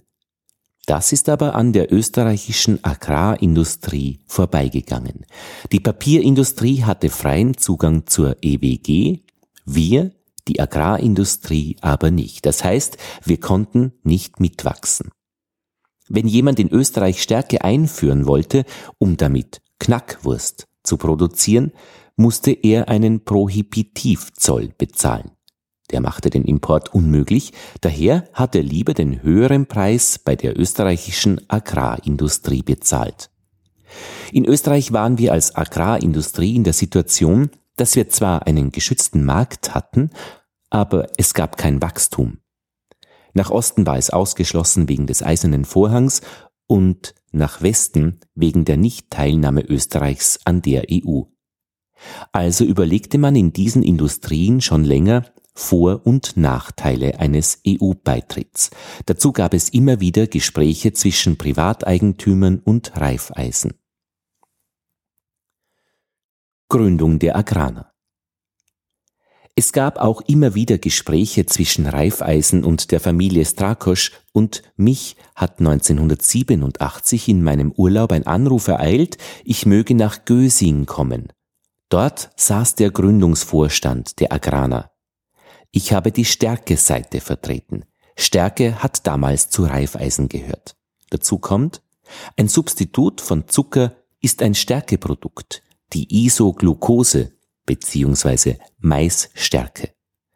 Darum hat man die Stärke gleich eingebunden und wir haben alles unter einen Hut gebracht. Der Grundgedanke war, man macht sich für einen EWG-Beitritt stark. Das war weitsichtig gedacht und 1988 wurde die Agrana gegründet. Ich war im Gründungsvorstand. 1986 wurde die Zuckerfabrik Bruck und 1988 wurden die beiden Fabriken in Enns und Siegendorf aufgelassen, um strukturell einen Schub zu geben. Dann gab es noch drei Zuckerfabriken. Später ist Hohenau geschlossen worden, heute haben wir zwei. Das ist von der Produktivität her eine sehr gute Struktur. Ende des eisernen Vorhangs. Uns ist danach natürlich der Fall des eisernen Vorhangs zugute gekommen. Bis 1990 war die Agrana ein ausschließlich in Österreich agierendes Unternehmen ohne irgendeine Beteiligung oder Tochtergesellschaft im Ausland. Die Firma hatte damals 350 Millionen Euro Umsatz. Jetzt haben wir einen sieben- bis zehnfachen Umsatz aufgebaut. Nach dem Fall des Eisernen Vorhangs ergab sich für uns die Möglichkeit, ohne zu diversifizieren, regional zu wachsen, zunächst in Ungarn. Die Hungrana war unsere erste Beteiligung, eine Stärke- und Isoglucosefabrik. Dann haben wir uns in der Zuckerfabrik in Kaposvar eingekauft. Strategisch war alles klar, wir müssen uns EU-fit machen. Wir haben bereits 1990 die Südzuckerverschränkung begonnen, nach dem Prinzip If you can't beat them, join them. Die Südzucker hat sich nämlich auch vergrößert. Die genossenschaftliche Frankenzucker und die Südzucker AG der Deutschen Bank wurden fusioniert. Daraus wurde ein mehrheitlich genossenschaftliches Unternehmen. Das war zuckermäßig viermal so groß wie wir in Österreich. Wir haben dann mit einem Aktientausch begonnen. Expansion nach Ungarn, Taxistreik, Tschechien, Rumänien. Im Grunde hat die Expansion in den Gebieten der alten Habsburger Monarchie stattgefunden. Wir haben hier auch einen Startvorteil, einen Vertrauensvorschuss gegenüber den Konkurrenten aus Deutschland. Ich habe das auch immer persönlich verspürt. Dort geht man lieber mit uns in eine Partnerschaft als mit einem viel größeren Land. Das war unser Vorteil. Die allererste Beteiligung hat in Ungarn ja so begonnen, dass wir am Tag des Taxistreiks samt Blockaden dem 26. Oktober 1990 den Vertrag unterschrieben haben. Wir wären aber fast nicht dorthin gekommen, wir sind über Feldwege zum Balaton gekommen. Dort ist uns der damalige Handelsdelegierte Dr. Schwarz entgegengekommen mit einer Flagge am Auto.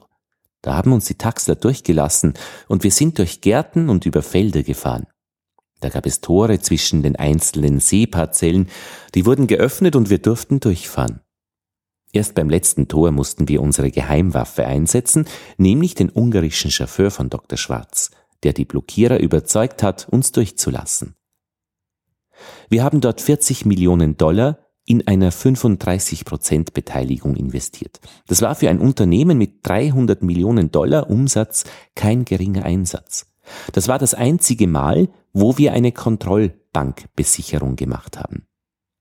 Die Hungraner war ein Greenfield Investment, das aber in der Umsetzung ein Desaster war, weil diese Fabrik nicht so in Betrieb ging, wie sie sollte, bevor wir gekommen sind. In Ungarn ging ja damals alles über die staatliche Vermögensagentur. Da hat man noch ein Vis-à-vis -vis eines Verkäufers gehabt. Da haben wir im Tenderverfahren diese Beteiligungen erworben. Auch Franzosen und Deutsche haben dort investiert. Wir haben etwa ein Drittel des ungarischen Zuckermarktes gehabt. Der Markt war dreigeteilt. Nur haben die anderen später aufgegeben und wir haben übernommen. Teilweise haben wir diese Fabriken dann aus Rationalisierungsgründen aufgelassen. In Ungarn hat es sicher zehn Jahre gedauert, bis wir diese Marktpositionen hatten. Es gab auch kartellrechtliche Probleme. Die Südzucker hat später den Franzosen, die in Ungarn engagiert waren, gekauft. Das naheliegendste wäre gewesen, wir fusionieren die ungarischen Anteile der Agraner mit denen der Südzucker. Das ging aber aus kartellrechtlichen Gründen nicht.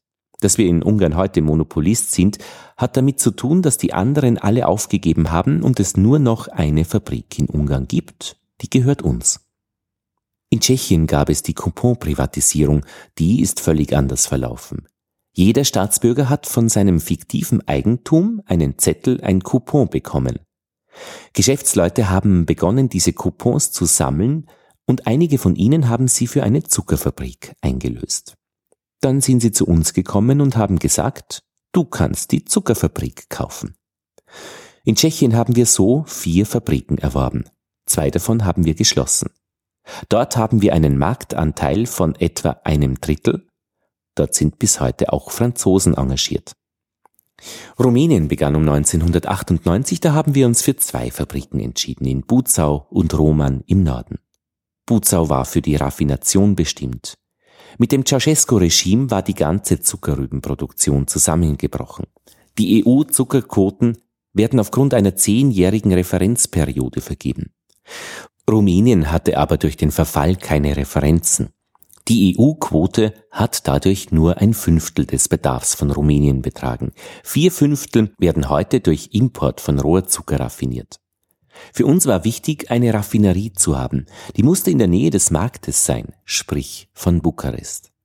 Die Banken haben zurzeit ein Problem in Ungarn. Wir haben dieses Problem nicht. Wir verwenden ungarische Rohstoffe, wir beschäftigen ungarische Mitarbeiter, wir bedienen zum Teil den ungarischen Markt und wir exportieren. Orban rollt uns den roten Teppich aus. Es gibt Partnerschaftsabkommen und Förderungen. Orban sagt, ich habe ein Ziel, ich will, dass Ungarn das Land mit der höchsten Industriequote Europas wird. Und das wird er auch schaffen. Solange die Unternehmen in Ungarn sich weiterentwickeln und keine Bad Feelings entstehen, geht es uns gut. Wir ziehen aus unseren ungarischen Fabriken jährlich 20 Millionen an Dividende. Börsegang und Südzucker. Die Zuckerfabriken waren nie Genossenschaften, auch nicht die Tullner. Zuckerfabriken haben immer eine Aktiengesellschaftstradition gehabt. Auch Agrana war von vorneweg eine AG.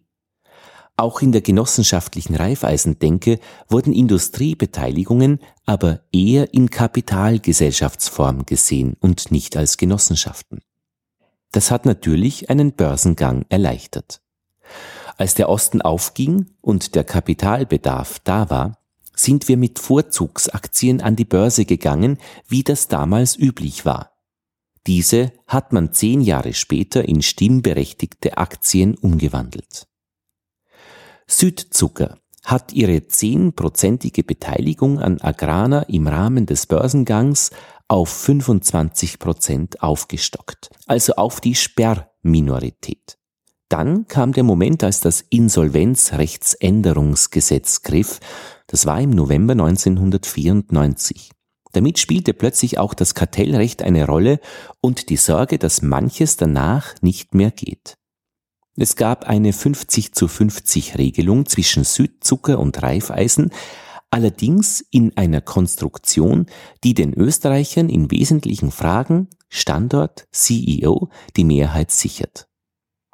4,9 Prozent, die Südzucker aktuell direkt an Agrana hält, sollen wieder in den Markt gehen, weil die entstehen daraus, dass voriges Jahr ein britischer Fonds, der 15 Prozent der Agrana hatte, der M&G-Fonds, seinen Anteil plötzlich auf den Markt bringen wollte.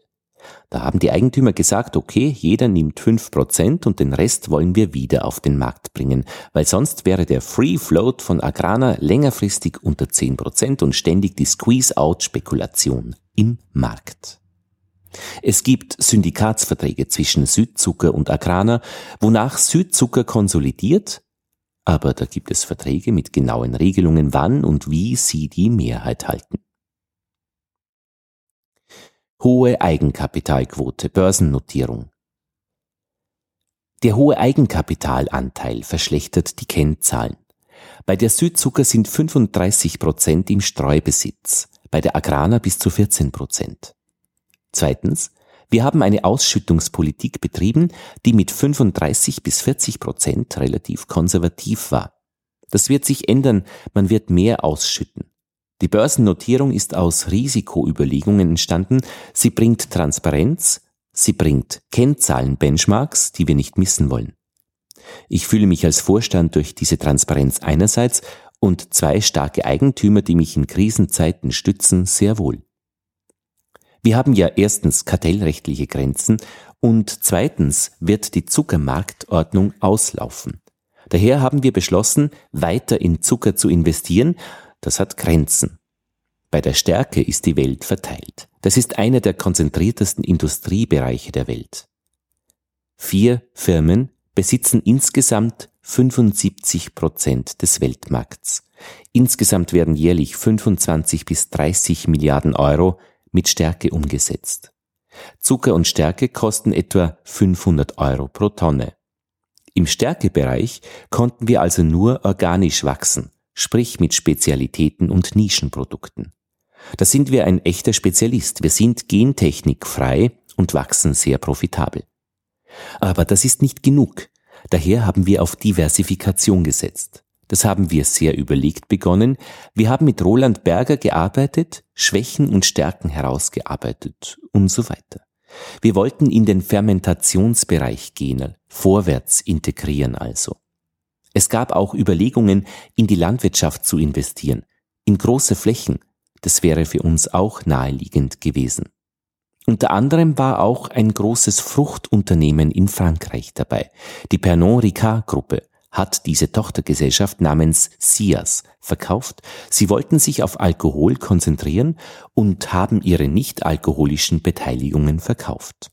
Unter anderem auch Orangina. Jedenfalls wollten wir die Tochterfirma Sears kaufen. Die wurde aber kurz vorher an einen Investmentfonds verkauft. Wir haben diesen kontaktiert und gehört, man bräuchte ohne dies in fünf Jahren eine Exit-Strategie. Dann mögen wir uns wieder melden. Dann kam infolge der 9-11-Ereignisse eine kleine Wirtschaftskrise und der Fonds wollte einige Gesellschafter abschichten. Er brauchte also Geld und wir waren zur Stelle. Wir haben also zuerst 25 Prozent gekauft. Vorher haben wir aber auch eine dänische Saftfabrik gekauft. Danach habe ich mit der Steirer Obst gesprochen. Die war damals im Eigentum der Grave, der Steirischen Landesbank und der Landwirtschaftskammer. Das Steirer Obstmanagement wollte mit einer Fabrik nach Moskau gehen. Die Eigentümer haben aber gemeint, es sei ihnen allein zu riskant und nahmen Agrana mit ihrer Osterfahrung an Bord. Wir hatten aus dieser Beteiligung heraus ein bisschen begonnen, Konkurrenz in Frankreich zu machen. Das hat den Erwerb von SIAS beschleunigt und wir kamen dadurch zu einer Milliarde Umsatz im neuen Geschäftsfeld Frucht. In Summe haben wir 250 Millionen Euro in den Fruchtbereich investiert und haben dafür dann eine weitere Kapitalerhöhung gemacht. Daraus haben wir 220 Millionen Euro geschöpft. Frucht als globales Geschäft. Die Fruchtzubereitung wächst bei uns gut. Wir haben den Vorteil, dass es ein weltweites Geschäft ist und eines, das barrierefrei ist, also nicht durch Zölle oder ähnliches behindert wird. Das war eines unserer Kriterien, warum wir in Frucht eingestiegen sind. Wir haben mit dieser SIAS-Gesellschaft, die jetzt Agrana Frucht heißt, ein weltweites Geschäft. Wir produzieren auf jedem Kontinent an 30 Produktionsstätten. Wir sind mit mehr als 50 Prozent dominierend in den USA. Im Markt der Fruchtjoghurts haben wir einen Weltmarktanteil von einem Drittel. In jedem dritten Fruchtjoghurt, das weltweit in einem Regal steht, stammt die Fruchtzubereitung von uns. Zum Teil sind unsere Fruchtzubereitungen auch im Speiseeis enthalten. Bei Unilever-Eissorten ist die Wahrscheinlichkeit sehr hoch, dass die Fruchtzubereitung von uns ist. Das spielt immer, das spielt eine immer größere Rolle. Die Frucht war für uns eine Kulturänderung, denn wir waren ja trotzdem immer in unserem K&K-Monarchiegebiet tätig. Mit der Akquisition der Frucht waren wir plötzlich ein weltweit tätiges Unternehmen. Erstens waren die Führungsleute Franzosen, die sind mit dem weltweiten Danone-Netzwerk gewachsen. Plötzlich waren in den Geschäftsführungen Chinesen, Australier und Koreaner. Damit war der Internationalisierungsschritt für uns ein Kulturbruch. Lehrgeld bezahlt.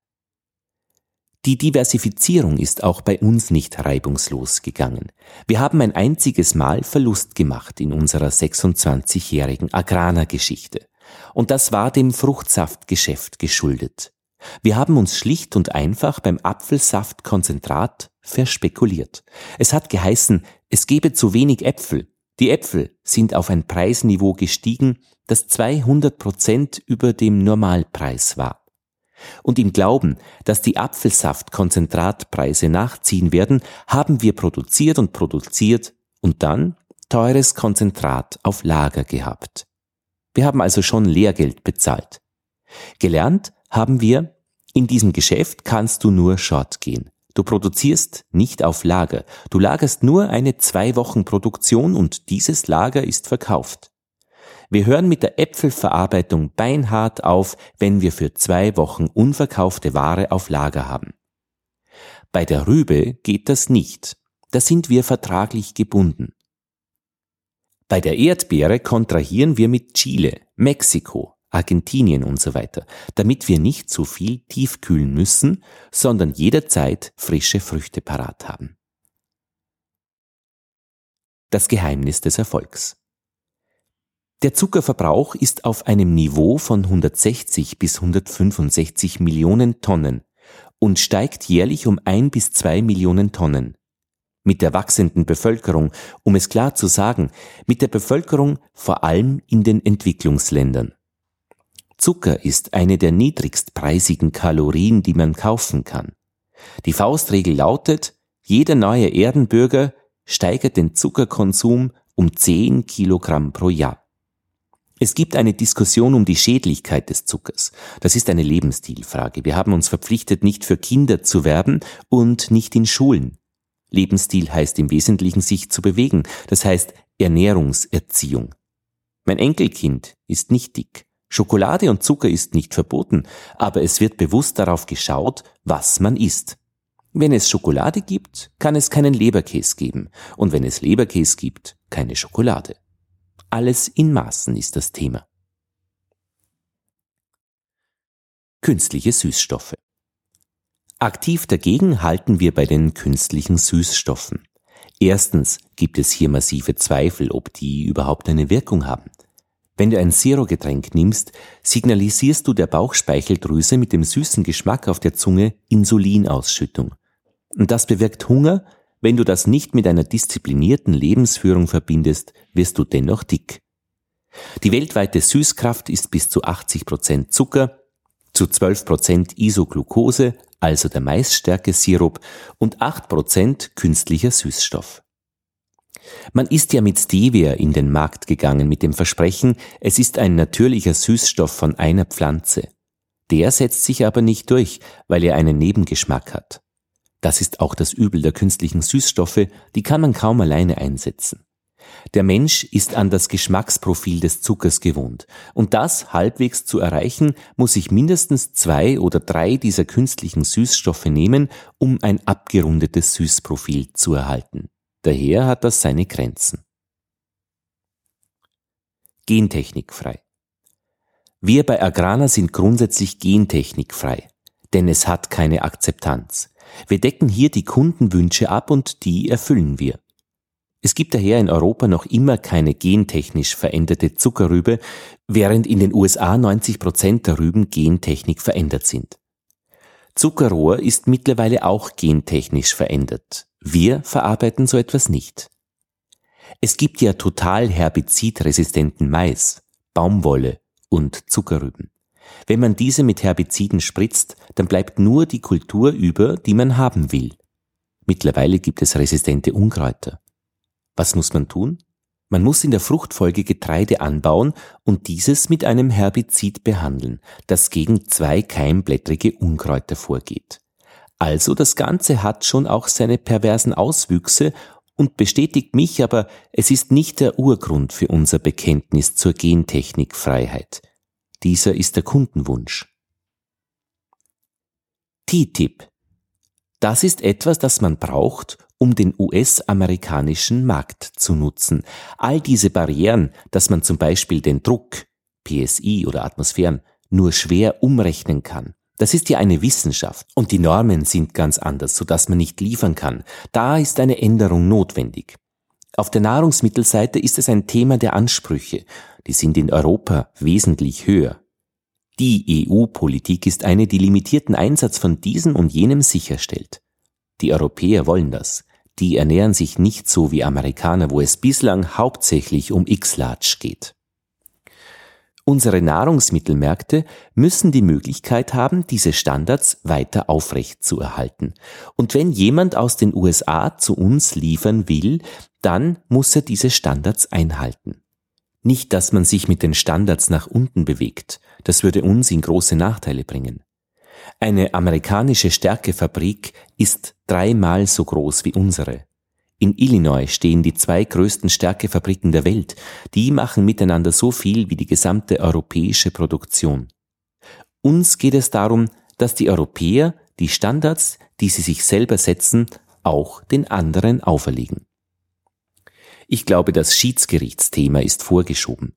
Die Amerikaner haben schon akzeptiert, dass der Nahrungsmittelbereich gar nicht so wichtig ist. Sie sind ein großes Importland auch für Zucker, also was soll's. Selbst Pascal Lamy, der führende WTO-Chef, hat gemeint, Nahrungsmittel sind keine Socken. Er hat gemeint, man kann nicht alles mitnehmen und einfach in einem Billiglohnland produzieren. Zur Nahrungsmittelproduktion gehört die Scholle, das Land, Lamy ist ja wirklich ein Freihändler, daher wird wohl im Nahrungsmittelbereich differenziert vorgegangen werden müssen und können. Zukunft der Agrarer. Wir haben sehr gute zwei Jahre gehabt mit mehr als 200 Millionen Euro im operativen Ergebnis. Jetzt ist unser Zuckerbein ein Plattfuß. Da verdienen wir momentan nichts. Wir verdienen mit Stärke und Frucht. Wir liegen derzeit bei mehr als 100 Millionen Euro operativem Ergebnis. Wenn man mich 1990 gefragt hätte, wo wir in 25 Jahren stehen, hätte ich das nicht richtig beantwortet. Unser Wachstumsbereich wird sicher Frucht sein, weil wir mit der Verwestlichung der Nahrungsgewohnheiten auch die asiatischen Länder mehr auf diese Joghurtkultur bringen werden. Auch die Amerikaner sind von Cornflakes abgegangen und suchen immer mehr Joghurt. Ich glaube, dass neue Märkte stark wachsen werden. Konkret, wenn einer der großen Joghurterzeuger beginnt, in Indien oder Indonesien zu produzieren, dann werden wir auch dort produzieren. Wir Europäer essen viel mehr Fleisch, als wir aus europäischer Produktion Eiweiß haben. Das heißt, wir verwenden das argentinische Soja, um unsere Schweine zu füttern. Wenn die Argentinier wirklich ein Problem mit der Ernährung ihrer Bevölkerung hätten, dann ist nicht die Alkoholerzeugung für Treibstoff schuld, sondern dass sie so viel Soja nach Europa liefern. Ich gebe dem Alkohol in Europa kein weiteres Wachstum. Diese bis zu 10% Beimischung zu Benzin wird es sein. Mehr wohl nicht. Das war das Transkript des Gespräches, das Johann Marihat mit Herbert Kort für das Buch Auf der Überholspur geführt hat. Zeitzeugen über das goldene Zeitalter der österreichischen Wirtschaft vom Staatsvertrag bis heute. Das Buch ist im Molden Verlag erschienen. Die Website ist auf der Überholspur.at. Herbert Kort, der Autor des Buches und der diese Gespräche geführt hat, 1947 geboren, ist äh, Jurist, auch ein Mann der Wirtschaft. Er ist Absolvent der Diplomatischen Akademie, Industrieller und derzeit Chairman der RHI AG Wien. Jetzt müssen wir nur noch nachschauen, was die RHI AG ist. Ja, eine, äh, wow, wow, wow, wow, eine Gruppe mit einem Profil. Und dieses Profil ist a World Market Leader in Refractories. Jesus Christ, what's a Refractories? RHI, das ist ein global agierender Anbieter von Feuerfestprodukten, Systemen und Dienstleistungen für industrielle Hochtemperaturprozesse über 1200 Grad. Ja, 8000 Mitarbeiter.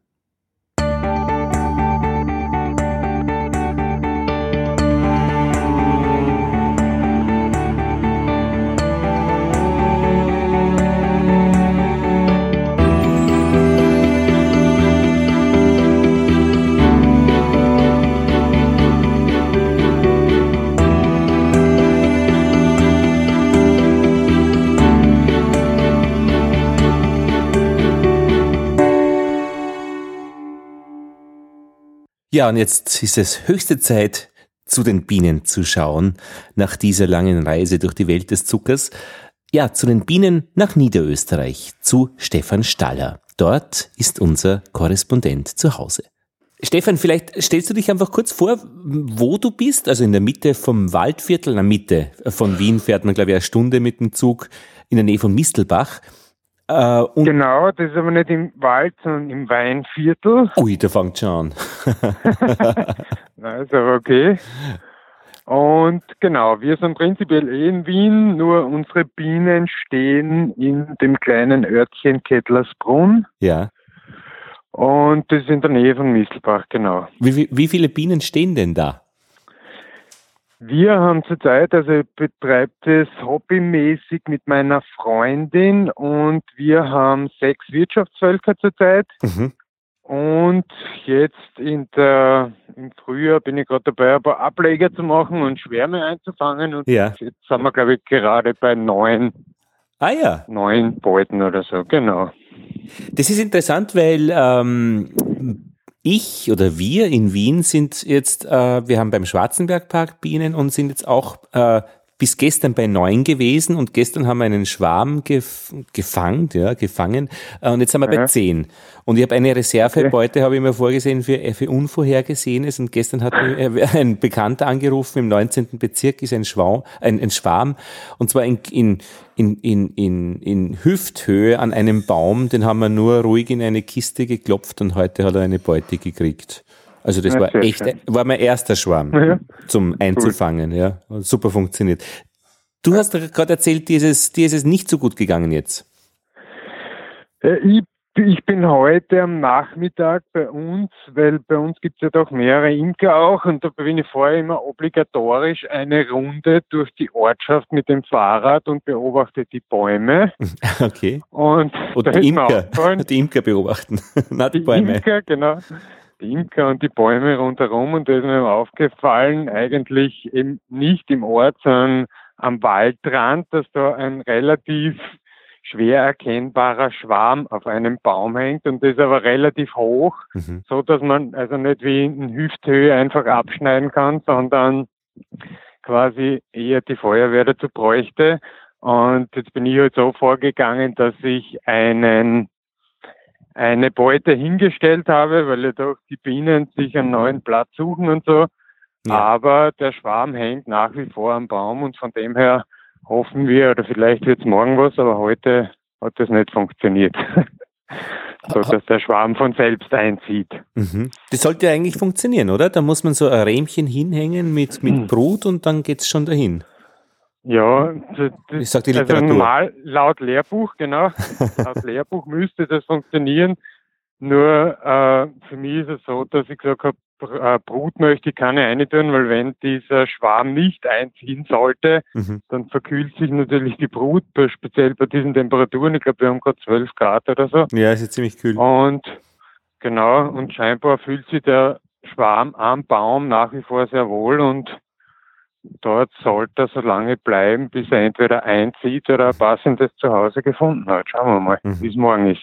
Mhm. Und hast du Erfahrung dann, was man mit dem Schwarm dann macht, wie man den dann einquartiert richtig oder passend? Also ich kann nur sagen, wie ich es betreibe, weil da gehen die Lehrmeinungen ja auch ein bisschen auseinander. Also bei mir so, da kommen speziell fremde Schwärme, wenn es nicht meine eigenen sind, stelle ich in Kellerhaft. Mhm. Aber das liegt daran, also nicht am Verflug oder sonstiges, sondern ich möchte der amerikanischen Faulbrut äh, vorbeugen. Ja. Und deshalb lasse ich meine Fremdschwärme oder lasse Fremdschwärme drei Tage aushungern und lasse dann oder aushungern, so dass die Honigblase mehr oder weniger leer ist und wenn das Volk sporenbelastet sein sollte, dass dem nicht in der frischen Beute dann äh, die belasteten Sporen halt einbauen können. Und mhm. ja, prinzipiell ist es so, dann lasse ich sie aber nach diesen zwei oder drei Tagen Kellerhaft, lasse ich sie in die Beute einlaufen, mhm. weil es angeblich heißt, wenn sie das selber trotzdem noch gefunden haben, unter Anführungszeichen, dann fühlen sie sich in der neuen Behausung ein bisschen wohler, aber mhm. das ist meine private oder persönliche Vorgehensweise. Und wie, wo ist da jetzt eigentlich die Königin? Weil da habe ich dann irgendwie nachgedacht in meiner Unerfahrenheit. Also einerseits, wenn ich sie vom Baum in die Kiste rein ähm, kehre oder klopfe, dann, dann wird sie sicher irgendwie da reinfallen. Aber wenn ich sie dann in die Beute reinklopfe, dann wird sie auch sicher reinfallen, äh, aus der Schwarmkiste dann raus. Äh, wie ist das dann? Also ist das so? Also jetzt als als unerfahrener? Ist die Königin da immer mittendrin im Gewusel? Ja, prinzipiell natürlich schon. Also die Königin stellt wahrscheinlich das Zentrum dieses Schwarms dar. Und man sieht da, also wenn man das öfters erlebt hat, dass es passieren kann, dass der Schwarm natürlich nicht in, dem Schwa in der Schwarmkiste bleibt, sondern sich zurückzieht auf den Baum oder auf den mhm. Ast, mhm. wo er schon gesessen ist. Und das ist ein relativ gutes Zeichen dafür, dass die Königin nicht erwischt wurde. Also wenn man jetzt sagt, man schneidet einen Ast in Hüfthöhe oder wie auch immer ab, mhm. dann ist die Wahrscheinlichkeit natürlich relativ hoch, dass die Königin dabei ist. Wenn das weiter oben ist und man muss den ganzen Schwarm mehr oder weniger ein runterschütteln oder so, mhm. dann kann schon vorkommen, dass die Königin nicht dabei ist.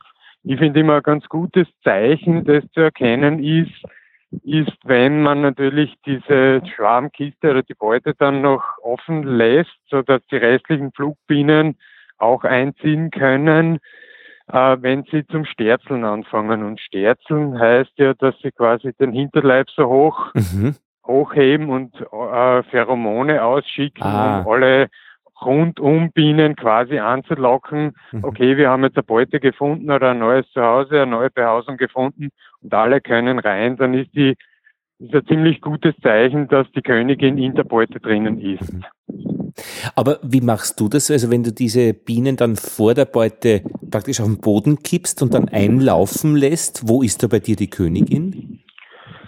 Äh, die Königin ist Läuft ganz mit. normal, also bei mir, ja genau, die läuft mit. Also ich mache so, dass ich meistens irgendein weißes Tuch hinlege, wo ich ja. ein bisschen Übersicht da drauf habe. Ja. Und den, den Raum vor allem mal einschränken kann. Also das, weil in der Wiese ist es natürlich schwer zu sehen. Und ich mache einer mehr oder weniger eine Rampe, mhm. so dass ich nicht viel, also viel Möglichkeit links und rechts, also sprich entweder weg vom, von der Beute oder in die Beute hinein und bisher hat es immer ganz gut funktioniert. Da sieht man dann mehr oder weniger, dass innerhalb von kürzester Zeit erkennt, erkennen die Bienen, aha, da ist jetzt die, da ist eine Beute oder eine neue Behausung mhm. und signalisieren das wie auch immer den anderen und das geht dann ruckzuck. Da ist wie eine Pilgerwanderung, mhm. äh, marschiert, marschiert diese ganze diese ganze Schwarmtraube quasi hinein. Ja. Aber man, die wissen schon, dass die Beute praktisch ihr Ziel ist, weil ich, mein, ich denke, wenn ich da, die könnten ja in vier verschiedene Himmelsrichtungen gehen, in einer davon steht die Beute. da, da ja, das, das stimmt natürlich. Braucht man also, schon ein Vertrauen irgendwie, dass die wissen, wo, wo man, wo sie wohnen. Wo. ja, wobei es wahrscheinlich, also kommt wahrscheinlich darauf an, in gewissen Situationen oder wenn, wenn man vor allem länger wartet, so wie ich mit dem Einlaufen lassen von Aha. den Bienen, mhm. dann ist es natürlich so, dass die schon dringend eine neue Behausung suchen, sage ich ja. mal. Also mhm. das ist natürlich schon so, aber ich sag mir, ist es noch nie anders passiert, aber hundertprozentige ja. Garantie gibt es wahrscheinlich keine dafür, dass wir jetzt sagen, das gefällt uns nicht, wir müssen da woanders hin. Und dort kriegen sie auch ein Futter dann praktisch. Genau, also ich, ja. genau, einen ganz kurzen Starter, also Starter, ein bisschen ein Futter, gerade, dass sie sich wohlfühlen und vor allem, dass sie die Mittelwände ausbauen können. Ja. Weil sie ja natürlich ihre Reste schon verbraucht haben in der Kellerhaft bei mir. Mhm. Und genau, dann bauen sie die Mittelwände aus und dann hoffe ich halt auch, dass die Königin begattet ist, also sprich, dass die schon Eier legen kann, weil dann ist es ein bisschen einfacher. Aber ich habe gerade von vor ein paar Tagen so Nachschwärme, also in einer, in einem Schwarmkasten mehr oder weniger zwei Nachschwärme drinnen gehabt. Mhm. Bei Nachschwärmen ist es immer relativ heikel, weil da kommt natürlich vor, dass die Königin noch, noch nicht begattet ist. Also mhm. dann ist natürlich so schwierig. Ein Teil sitzt in der Beute und der andere sitzt vorne draußen und mhm je nachdem, welche Königin sich dann durchsetzt, mhm. ziehen sie ein oder nicht. Also ich glaube, das ist schon aus meiner privaten Erfahrung zumindest so, dass ich sage, ja. ein Glücksspiel. Ja. Und du hast auch immer so Reserveböden und Beuten vorrätig für solche Fälle. Genau. Also ich habe prinzipiell, also ich habe eher einen Raum, wo ich immer wieder schmunzeln muss. Ja. Weil der ist ziemlich angeramscht. Ich glaube, es geht vielen auch Hobbyimkern ja so, dass da relativ viel Material herumsteht, wenn es nicht am Standplatz steht. Ja. Das ist bei mir genauso, ja. Ja, ja.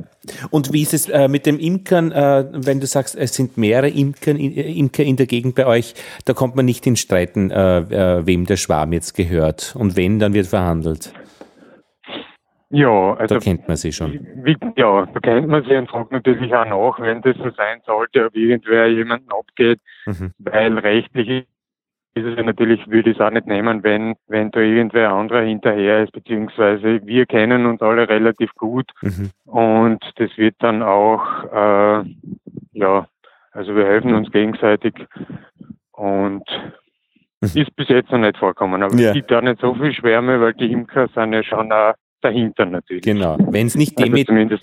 Wenn es nicht Demeter Imker sind, haben wir gelernt, die äh, Schwärmen eben als Teil des Konzepts haben. Genau. Das auf jeden Fall. Ja. Stefan, du hast mit einem Freund, äh, wenn ich das richtig sehe, auch eine Website eingerichtet, bienen-schwarm.at. Und wenn man dort hingeht oder wenn man einfach nur googelt äh, Bienenschwarm und Wien oder Niederösterreich, dann kommt man auch wirklich dorthin. Und da gibt es so eine Erstberatung für Menschen, die eben einen Bienenschwarm entdecken, beziehungsweise ähm, man sagt ihnen, dass Wespenschwärme jetzt nicht so Bienenschwärme sind. und genau. äh, ihr gebt ihnen da Sicherheit, dass die jetzt eben nicht gefährlich sind und auch äh, das Vertrauen, dass wenn sie euch anrufen, ihr diesen Bienenschwarm ein neues Zuhause gebt. Und das ist einfach ist nicht nett gemacht, weil es so eine einerseits Beratungsgeschichte ist, andererseits so eine äh, Kanalisierungsrichtung. Also das heißt, man, man, man, man bringt diese Menschen, die so einen Schwarm haben, mit euch in Kontakt. Und irgendwie, äh, ein Schwarm ist ja auch ein, ein Wert. Äh, ich glaube, ist da jedem geholfen, der Biene, den Menschen und euch. Ist, Auf jeden Fall. Genau. War das die Idee dahinter? Naja, eigentlich ist das Ganze, ich weiß jetzt gar nicht, im Winter oder eher teuer im Frühjahr entstanden, dass wir gesagt haben, äh, wie gesagt, wir sind ja schon also länger Imker, seit 2011 machen wir das und mein Freund auch, der in Wien ja äh, im 14. Bezirk wohnt und das mehr oder weniger Jux und Dollerei haben wir gesagt, so was könnte man doch machen und probieren wir aus, quasi auch so ein bisschen Website-Geschichten und wie das Ganze von der Perspektive auch funktioniert und so. Ja. Und eigentlich, ja, also ist das echt auf der Basis entstanden, dass wir gesagt haben, probieren wir es mal aus und schauen wir mal, was passiert. Also es läuft noch nicht so lange. Und äh, also grafisch äh, wirklich sehr schön, also super elegant Dankeschön. Und, und zeitgemäß und echt schön, einfach wirklich gut. Also kann man sich anschauen. Ich werde es verlinken. Äh, habt ihr auch schon Kontaktaufnahmen gehabt? Hat sich schon da wer gemeldet? Äh, noch nicht so viele, muss ich sagen. Weil speziell in Wien ist es ja, glaube ich, so, da vorne gibt es ja auch sehr viele Imker. Ja. Ich weiß jetzt nicht, Stadtimker und noch einige mehr und die meisten oder das naheliegendste ist natürlich wahrscheinlich, vermute ich mal, dass man auch in Wien die Feuerwehr anruft. Aha, ja, ja. Aber wir haben eben gesagt, okay, was könnte man machen für unsere Generation, dass ich jetzt sage, ich, ich muss irgendwas schaffen, was ich bei Google, also ich glaube, dass Menschen gerne googeln. Ja, genau. Und auf das sind wir dann letztendlich auch gegangen. Und wir haben bis jetzt, also wie gesagt, es läuft noch nicht so lange, ich glaube, zwei Schwärme eingefangen, also beziehungsweise in Wien, also ich eh nicht in Niederösterreich heraus, aber in Wien. Mhm. Und eine Dame war eigentlich auch sehr nett zum Thema Beratung, die hat einmal angerufen, weil sie einen Leihschwarm gehabt hat und ihr sind irgendwie 100 Bienen, so hat sie zumindest geschildert, vorm Stock gesessen und hat jetzt befürchtet, dass das ein Schwarm ist oder sein könnte. Mhm. Und der oder dieser Dame habe ich dann mehr oder weniger nur erklärt, dass sie sich da noch keine Sorgen machen muss. Also, Sondern das, was war das? Ein was war das? Warum? Das war dann ein, wie sagst du, Leihschwarm? Ja, sie, na, sie hat äh, Leihbienen gehabt. Ach so, also hat Leihbienen. Ah, okay. Da gibt ja diese Bienenstöcke, die vermietet werden für den Hausgarten. Ah. Und sie hat eben sich Sorgen gemacht, weil sie eben mit der Imkerei und sich nichts ah. zu tun hat und hat auch diesen Imker nicht erreicht und hat ihm Sorgen gemacht, dass er ihr Stock auszieht, aber ich habe das war nur, also nur nicht gesehen, sondern sie hat nur die Info gebraucht, mhm. ob da jetzt ein Schwarm abgeht oder nicht. Und ich habe einmal vermutet nicht. Also ja. zumindest, das passiert ja dann nach, vor allem nachmittags relativ häufig, wenn die Temperaturen hoch sind, dass auch einmal so ein Bienenbad oder mhm. so vor dem Stock hängt, ohne dass da gleich ein Schwarm abgeht. Aber das muss man dann natürlich beobachten. Mhm. Na gut, Stefan. Hm. Das heißt, bei euch ist alles gut mit der Imkerei sowieso. Viel zu tun jetzt äh, einfach, äh, also Honigräume erweitern, oder? Das ist das, was man jetzt gerade macht. Gut genau. aufpassen, Schwarmvorbeugung genau. eben, damit die nicht wieder verschwinden und damit sie bauen können. genau. äh, nachlesen. Bauerneuerung. Bauerneuerung. Ja. ja. Ähm, bei mir ist es noch viel Nachlesen, also jetzt immer wieder was, also ich habe mir gerade einen, einen, ein dickes, äh, einen, einen, einen Ordner schicken lassen, Grundwissen für Imker äh, vom Deutschen Bienenjournal. Das ist ziemlich super, weil sehr detailliert, also ich bin viel am, am Parallellesen und Nachlesen. Kann ich nebenbei noch sehr empfehlen. Und das abgleichen, ja. eben was man erlebt, was man hört und was man dann am, am, am äh, weiß und äh, eben noch nicht weiß. So ist es. Genau. Ja. Ich finde das ja immer relativ spannend, weil Literatur haben wir auch genug. Ja. Und ich finde, das ist eines der spannenderen Aspekte bei der Imkerei, weil gefühlt, wenn man dann ins Bienenvolk reinschaut, ist es immer anders, als im Buch steht. Ja. Und von dem her ist das natürlich eine großartige Geschichte, genau. Ja. Gut, und man ähm, kann nie genug wissen. Ja. Das stimmt, glaube ich auch. Wobei äh, äh, gewisse Sachen eben, ich denke mir dann auch wieder, soll man wieder vergessen, weil ähm, genau. die die Sachen, die irgendwie nicht so stimmen, ähm, aber das eben, die Frage ist, wie, wie man das unterscheidet, aber das lernt man wahrscheinlich. Ich habe jetzt was erlebt, was ganz interessant war. Ähm, ich brauche immer eine Begründung dazu. Äh, beim Ablegerbilden heißt nämlich zum Beispiel, man soll dann äh, drei Wochen echt nicht reinschauen oder, oder äh, und die in Ruhe lassen. Und ich mir gedacht, mhm. naja, aber das habe ich jetzt gemacht. Ich habe so eben Brut äh, und, und Futter und äh, offene Brut. Und die werden sich dann Weiselzellen äh, machen, das ist mir alles klar. Aber ich mir dann gedacht, warum soll ich nicht reinschauen? Und habe reingeschaut, weil mir gedacht habe, ich muss das ja irgendwie lernen und ich möchte da jetzt absichtlich diese, das übertreten und reinschauen. Und dann ist Folgendes passiert. Die Weiselzellen, ja, äh, zwei mhm. waren sichtbar, die wurden zwischen zwei Rähmchen gebaut und ich habe eine davon durch dieses Auseinanderschieben der Rähmchen ein Eck rausgerissen. Ja, weh. Da, ja, eben, genau, auch weh. Ja. Und dann, hat man, dann war mir vollkommen klar, warum man nicht reinschaut. Weil man nämlich, weil man, und das so, finde ich, sollte man dann da auch dazu sagen, die Weiselzellen auseinanderreißen kann oder zumindest der Eck rausreißen. Ja. Äh, ich habe dann gesehen, die zweite war noch nicht verdeckelt und ich habe es dann wieder vorsichtig zusammengeschoben und ich bin jetzt sehr gespannt, hat mir sehr leid getan, mir gedacht, das war jetzt echt deppert. Und haben mir dann Ja. überlegt, äh, na, vielleicht sind die Bienen so robust, dass sie das praktisch zusammenkitten wieder, also dass es überhaupt kein Problem ist und das wird die, diese Königin werden, auch wenn die kurzzeitig mal an einem Eckerl offen war. Oder sie werden, waren eben so geschickt, dass sie zwei bauen und auch deswegen werden sie überleben. Oder sie überleben beides nicht, dann kenne ich den ganz genau den Grund. Der war nämlich ich. ja. Habe ich, habe bei mir unter Misserfolge abgebucht. Ja, nein, aber ich glaube, im Normalfall wird das schon werden, weil für das sorgen die Bienen natürlich eigentlich schon auch vor. Ja. Also wenn ich in Ableger trotzdem durchschaue auf Weißelzellen, dann ist meistens auf jeder Brutwabe, die quasi Ei oder Larve noch da ist, schon auch Weißelzellen Mhm. drauf. Also Mhm. wenn man jetzt sagt, man macht nicht nur Honig und gibt mehrere Brutwaben rein, wo sie äh, Weißelzellen bauen können, sprich in den ersten drei Ei oder ersten drei Larvenstadien, Ja. dann sollte da eigentlich trotzdem nichts schief gehen. Also auch wenn man da eine zerstört oder so, Ja, kommt vor. Dann doch ein eher robustes System, Gott sei Dank, weil sonst gäbe es ja alle nicht mehr. Na, das stimmt. Gut, also ein Hinweis noch auf eure Honigseite, die gibt's nämlich auch. I love you, honey. Äh, Genau. Werden wir auch verlinken, ist auch eine wunderschöne Seite und dann kann man sich ein bisschen ein Bild machen, wie ihr als junge Imker praktisch dieses, äh, dieses Internet, aber als Teil eurer, eurer Kommunikation einbaut und ich finde es einfach äh, schön gemacht und eine schöne Kommunikation.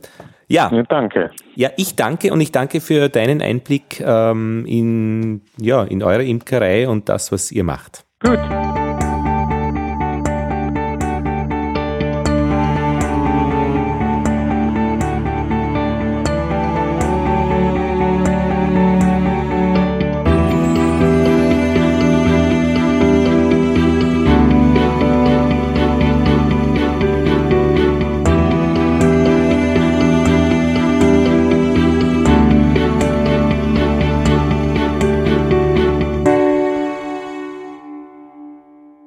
Ja, und mit diesem Korrespondentenbericht von Stefan Staller gehen diese Bienengespräche zu Ende.